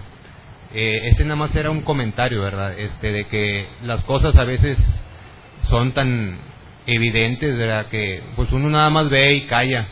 Y bueno, Señor, que se haga tu voluntad y pues de dónde va a venir y, y qué iglesia será, no lo sé, qué nombre tendrá. Este, simplemente este, concentrarnos nosotros en la palabra, ¿verdad? Y no caer en ese error de, de acusaciones, pero tampoco de defender, o sea, ni, ni defiendo ni acuso, ¿entiendes? Simplemente ser entendidos en eso. El punto es que yo he visto casos en los que sí se hace mucho daño por personas que pretenden que esa es la, la conclusión bíblica. Si tú quisieras llegar a una conclusión, no hay problema, siempre y cuando digas que es tu conclusión, ¿verdad? Y digas, mira, si me preguntaras ahorita, ahorita, ¿quién sería? Pues tú puedes tratar de echarle la pelotita a alguien, ¿verdad? Pero siempre tendrías que dejar en claro, esa es mi conclusión. La Biblia para nada te lleva a concluir que eso es. Así que el error que, que yo busco aclarar es sobre para aquellos que se llaman cristianos, que pretenden enseñar como absoluta verdad que la Iglesia Católica es la gran ramera.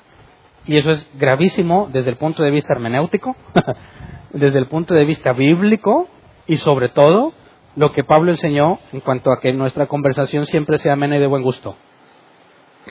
Ese tipo de acusaciones rayan en lo absurdo. Entonces, como es una idea muy común y es algo que muchos hacen, yo quiero aprovechar este video, al que quiera estudiar Apocalipsis, que vea que de la Biblia no sale y cualquier persona que pretende señalarlo como una verdad bíblica está a todas luces equivocado.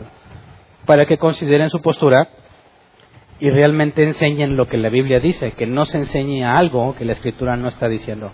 Este, bueno, y otra pregunta, este, perdón. Ahorita que se mencionaba, ¿hasta dónde llega el ser humano de negar a Dios, verdad? O sea, a pesar de todas las situaciones, blasfemaban contra Dios. Y es cierto, tocabas un punto muy importante, ¿verdad? La naturaleza del ser humano como es, ¿verdad? Nadie busca a Dios. Y eso muchas veces le pasó al mismo pueblo de Dios.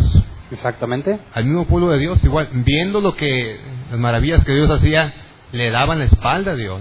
Apedreaban a los profetas. Pueblo rebelde, pueblo rebelde y pueblo rebelde. La palabra rebelde no sé cuántas veces se nombra de parte de Dios, entonces para su pueblo adúltero, no seas y, y tantas cosas. Este, esa es la, eh, la verdadera naturaleza del hombre. Este, aborrece a Dios, en otras palabras, ¿verdad? Y, y ahí, bueno, pues queda muy bien también este, lo de, lo de pueblo escogido, ¿verdad? Lo, este, donde Dios escoge a su remanente, ¿verdad? Ahí te puedes dar cuenta porque pues no no todos, no, to- no, no de todos es esto, sino de que Dios tiene misericordia y podemos darnos cuenta y afirmar un poquito más esa parte, ¿verdad? Este, cuántas personas no reniegan y blasfeman contra Dios a pesar de lo, a pesar de las cosas que ven y que experimentan en sus vidas propias, siguen sin entender, pero únicamente ese comentario, el mismo pueblo de Dios, en ese pasaje que leíste de Deuteronomio en el capítulo 32, pues Dios da la profecía, ¿verdad?, acerca de su propio pueblo, pueblo loco y, Pueblo loco. o sea, esa es la naturaleza del hombre perdido cuando está alejado completamente de Dios. Ese era mi comentario. Muy bien.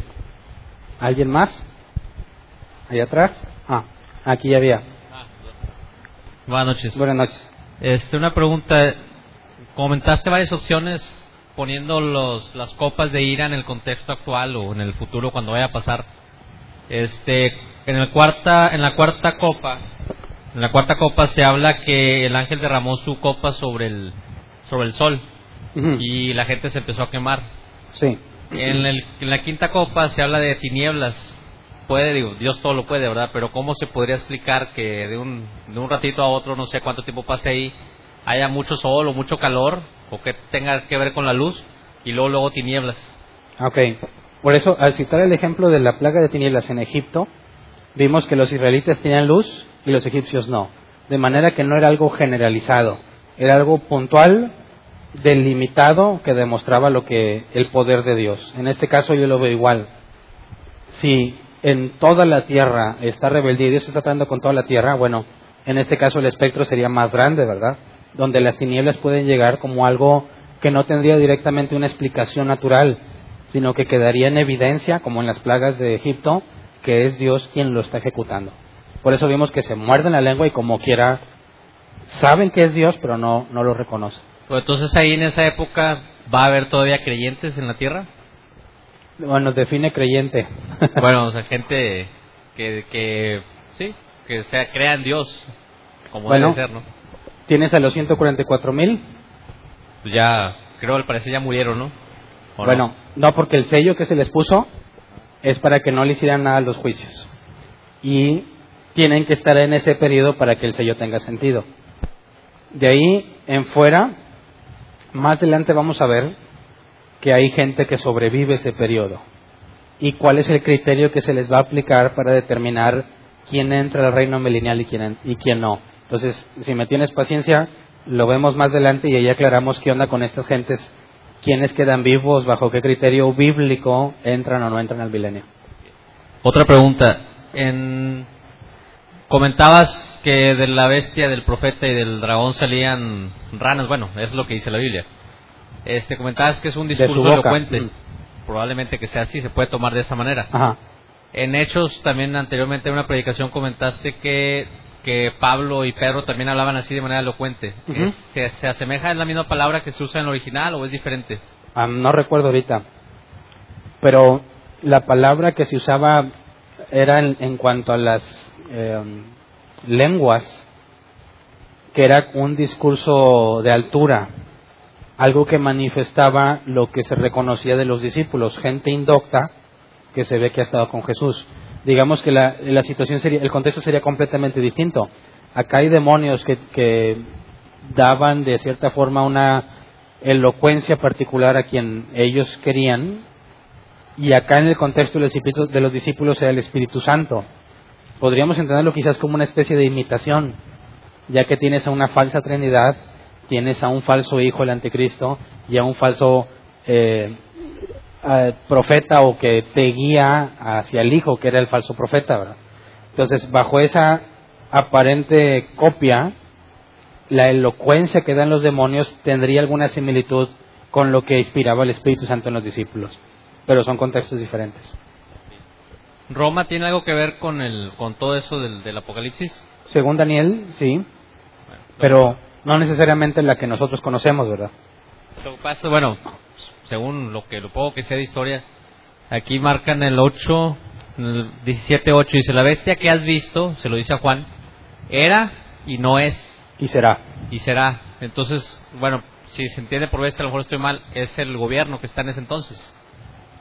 Si lo ves en el tiempo futuro de Juan, tendría sentido que le dijera era, no es y volverá a ser, ¿verdad?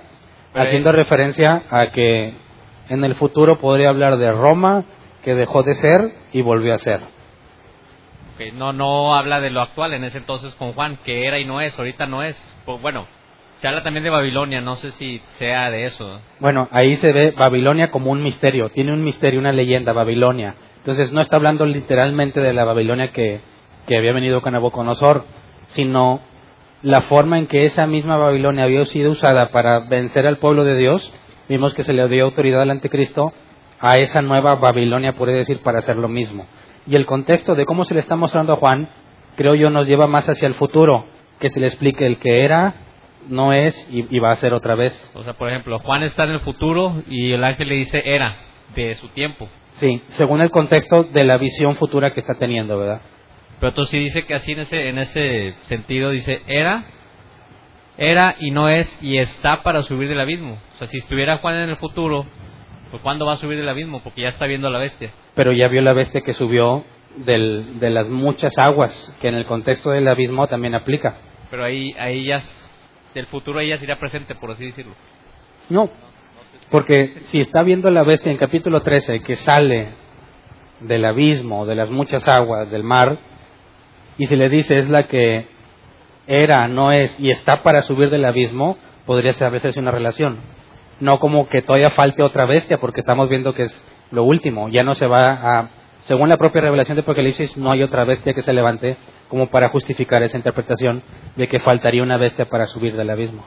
Sí, no, bueno, mi comentario era en el sentido que probablemente se refiera a Babilonia nada más y que Roma no. Roma se sale ahí del juego, para mi entender, ¿verdad? Que a lo mejor estoy mal. Pero bueno, lo revisaré. Sí. ¿Alguien más? Bueno, mi pregunta es algo similar a lo que preguntaba. Eh, sobre el el versículo 9 que menciona los siete montes, Ajá. porque también se ha sacado el argumento de que hace alusión a las siete colinas que están en el Vaticano. En el Vaticano. Eh, ya no es que haga alusión a si es la Iglesia Católica, sino a Roma. Es decir, ese argumento sí sería válido sobre las siete colinas. Bueno, si quisieras verlo geográficamente, tendríamos que pensar o asumir que desde hoy hasta que eso suceda sigue estando vigente el Vaticano como tal, ¿verdad? Implicaría que en ningún momento desapareció. Sabemos que en la historia algunos han tratado de desbaratarlo, ¿verdad? De deshacer todo ese control que había. Tendríamos que decir, bueno, asumiendo que todo permanece igual y que ese mismo lugar es reconocido como el Vaticano, y tú tratas de encontrar una ubicación con siete colinas, que te preguntaría yo, ¿sería la única con siete colinas? No. Entonces, ahí es donde se vuelve ambiguo, ¿verdad? Si tú dices, bueno, que para mí puede ser el Vaticano, pues bueno, pero que sea tu opinión personal o tu conclusión personal. Y que siempre que lo menciones, lo menciones como una conclusión tuya, no como un hecho bíblico. No habría problema. Todos podemos sacar distintas conclusiones, interpretarlo en estos temas que pueden ser muy abiertos, pero nunca debieses enseñarlo como si fuera una verdad bíblica. ese no podría apuntar a Roma entonces. Pues si tú crees bajo esas, esos puntos que tendrías que asumir de que es la única región que pudiera tener las siete colinas y que en el, en el futuro sigue existiendo el concepto del Vaticano, entonces pudiera ser, ¿verdad? Pero como no podrías asegurar que eso, que es solamente ese lugar o que, o que el concepto del Vaticano va a seguir vigente en esos días, ahí es donde tendrías que decir, según mi opinión, si me preguntaras ahorita quién aplicaría, yo votaría por el Vaticano. Que eso es muy distinto decirlo así que decir, no, que la Biblia dice que es el Vaticano y que dices, ahí es donde te desviaste gravemente de lo que es. Eh, y otra más, eh, ¿por qué la palabra Babilonia? Es decir, eh, ¿por qué esa ciudad? Eh, ¿Hará referencia a lo de ecumenismo como a lo de Babel o, o por qué no la gran Filistea? No sé. Bueno, pues no sabría decir por qué Dios escogió ese nombre, sería imposible para mí responderlo, pero en cuanto al contexto de lo que Babilonia es, como lo mencioné hace rato, fue alguien a quien Dios le dio autoridad para expulsar o disciplinar o tratar con su pueblo. Y vemos que en este mismo contexto, este último imperio, Dios le entrega autoridad para que persiga a los santos y los venza. Yo pienso que bajo ese contexto tiene mucho sentido que se nombre a Babilonia por lo que Dios ya había hecho por medio de Babilonia. ¿Me explico? Muy bien, gracias. ¿Alguien más? Nadie más. Muy bien. Ah, tú. Este, en la imagen que, que colocaron de eh, la imagen de, de, o en la estatua de que ven a en el sueño, están los distintos imperios y uno de ellos es eh, Roma que se funde o se une o hace alianza con el barro en la parte de abajo, que es el último imperio sobre el cual va a reinar el anticristo. Sí. El anticristo, que también se describe como una de las partes de las bestias, habíamos visto que es muy probable o bien judío. Esta combinación que hay en, en la planta de los pies es o alianza entre Roma e Israel, considerando que, que el anticristo representará el falso Mesías que ellos hasta el día de hoy están esperando. es pues decir, es, es congruente pensar así. Podría ser una posibilidad, pero también podría ser alguien simpatizante de la causa. No necesariamente directamente con Israel, pero si consideráramos que el anticristo pasaría por Mesías para los israelitas, los israelitas esperan muchas profecías donde dice que el Mesías hará que las naciones vayan a servirles. Entonces, si el anticristo, por así pensar, asumiendo que esa teoría es válida, ¿verdad? Ya que si nos dice Daniel que tiene que ver con Jerusalén, ¿verdad? Tiene que ver con el pueblo de Dios. Si el anticristo elevara o le diera importancia especial a los israelitas, ellos podrían concluir que él es el verdadero Mesías porque les estaría dando lo que las profecías dicen que Dios les dará cuando venga el Mesías, que obviamente se va a cumplir hasta que Jesús venga y lo estudiaremos más adelante. Pero tendría sentido pensar que haya una relación entre ellos de manera que se engrandezcan los israelitas y piensen que se cumple, pero no hay certeza. ¿verdad? Sí, sí, sí. Y cuando y cuando se ve la roca destruyendo la estatua, justo en, la, en, la, en, esta parte del imperio, no, no es tan, se podría pensar que es Dios quebrantando a Israel. Y como vimos en las profecías de Sofonías y esas que está juzgando a todas las naciones por lo que hicieron. Muchas gracias. Muy bien. Ah, salió otra.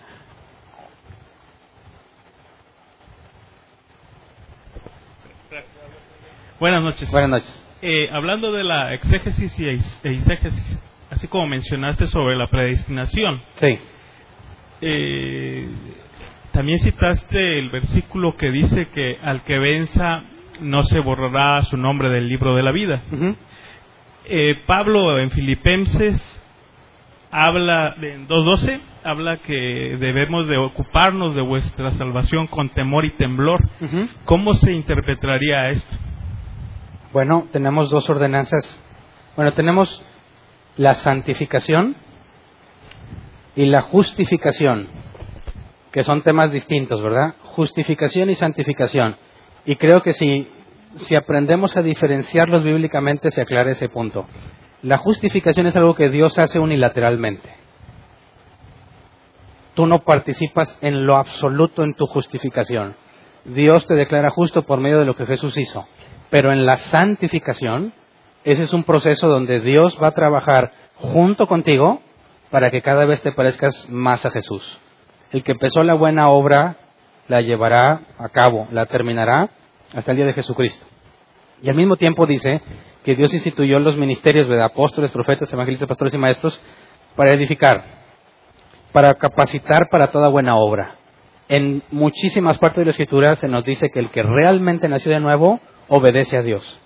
Entonces, cuando hablamos de que el que venciere no se borrará el libro de la vida, ese vencer, nos tendríamos que ir al apóstol Juan que dice que todo el que ha nacido de Dios vence al mundo. Solamente los que van a vencer al mundo son los que nacieron de Dios. Y eso tiene que ver con la justificación, no con la santificación. Porque el haber nacido de nuevo fue una decisión unilateral de Dios, según su elección.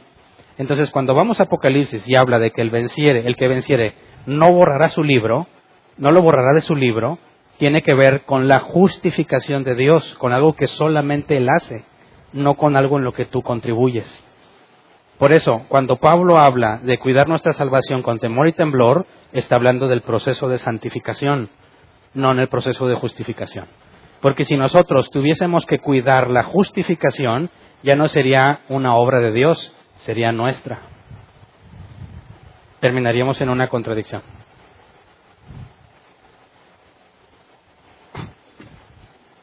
Buenas noches. Buenas noches. En el capítulo 17, 8, eh, ya por la mitad dice, la bestia que has visto era y es y está para subir del abismo e ir a perdición, y los moradores de la tierra cuyos nombres no están escritos desde la fundación del mundo en el libro de la vida a esos, esos moradores son los que Dios no predestinó, como dice Efesios. O sea, son los que no iban a ser salvos. Ah, ok. La Biblia dice, para tratar de explicar esa pregunta, la Biblia dice que todos estamos condenados por cuantos todos pecaron, ¿verdad? Entonces, la Biblia también dice que Dios, antes de la fundación del mundo, eligió a algunos para salvación. Pero esa es la predestinación para ser salvado. Pero eso no implica que estás predestinado a perderte. Porque si tú estuvieses predestinado por Dios a perderte, Dios no podría mandar al infierno a nadie. Porque le dirían, yo qué culpa tengo si tú me predestinaste. Ya que la Biblia dice en Romanos 1, por cuanto no quisieron tener en cuenta a Dios, Dios los entregó una mente depravada a sus propios razonamientos para que hicieran lo que no conviene, vemos que no los está predestinando, sino que los deja decidir. Así que los que no están escritos en el libro de la vida son los que se van a perder por sus propias malas acciones, ya que Dios ha decidido no intervenir en sus vidas y dejarlos hacer lo que ellos quieren. ¿Como libre albedrío? Claro, todos tenemos libre albedrío, pero según lo que se dijo en Génesis, cada cosa se reproduce según su género. Adán y Eva fueron modificados junto con toda la creación para que se experimentara maldad. El libre albedrío que tenían Adán y Eva, actualmente ninguno lo tiene, porque ellos podían elegir entre lo bueno y lo malo. Al momento en que hubo corrupción en el mundo y que nosotros, siendo hijos de Adán, ya que ellos fueron modificados, nuestro libre albedrío está corrupto. Jesús dijo, esta es la condenación, que la luz vino a los hombres, pero los hombres aman más las tinieblas porque sus obras son malas. Así que siempre, libremente vamos a escoger lo malo, las tinieblas. Oye, ¿eso, eso significa que nadie hace cosas buenas? No, hay muchas, muchas personas ateas que son moralmente mejores que muchos cristianos. Hacen cosas más, o sea, mejores que lo que los cristianos. Pero eso no implica que son perfectos. Aunque en ciertas áreas presentan una mejor moral, por así decirlo, en otras áreas están completamente perdidos. Entonces, no conocen a Dios, lo que la Biblia dice es que ya que todos decidiríamos mal, todos decidiríamos, a fin de cuentas, pecar, permanecer en lo oculto porque nuestras obras son malas, nadie se salvaría si Dios no hubiese elegido a algunos por misericordia. Entonces, los que están mencionados ahí, que no están escritos en el libro, claramente se nos dice, y no quisieron arrepentirse, no se arrepintieron. Se acentúa que a pesar de toda la evidencia de que hay un Dios que tiene control de todo, libremente decide no arrepentirse. Y armoniza con lo que Romanos 1 dice, por cuanto no quisieran tomar en cuenta a Dios, los entregó a sus propios razonamientos depravados. Entonces Dios no te está predestinando para perderte, solo predestina para salvar. Y eso se coloca en la segunda mitad de eso que está ocurriendo. Claro, porque vemos que esa, esa bestia, bueno, esa que era, no es, y, está, y sube del abismo y está para ser echada al fuego, vamos a ver qué va a pasar aquí, ¿verdad? Cuando Jesús venga, ¿quiénes son los primeros que van al lago de fuego? Pues Satanás y el... Esa bestia y el falso profeta. Así que ahí embona perfectamente con lo que Daniel dijo. Pero lo vamos a ver más adelante. Gracias. ¿Alguien más? Acá había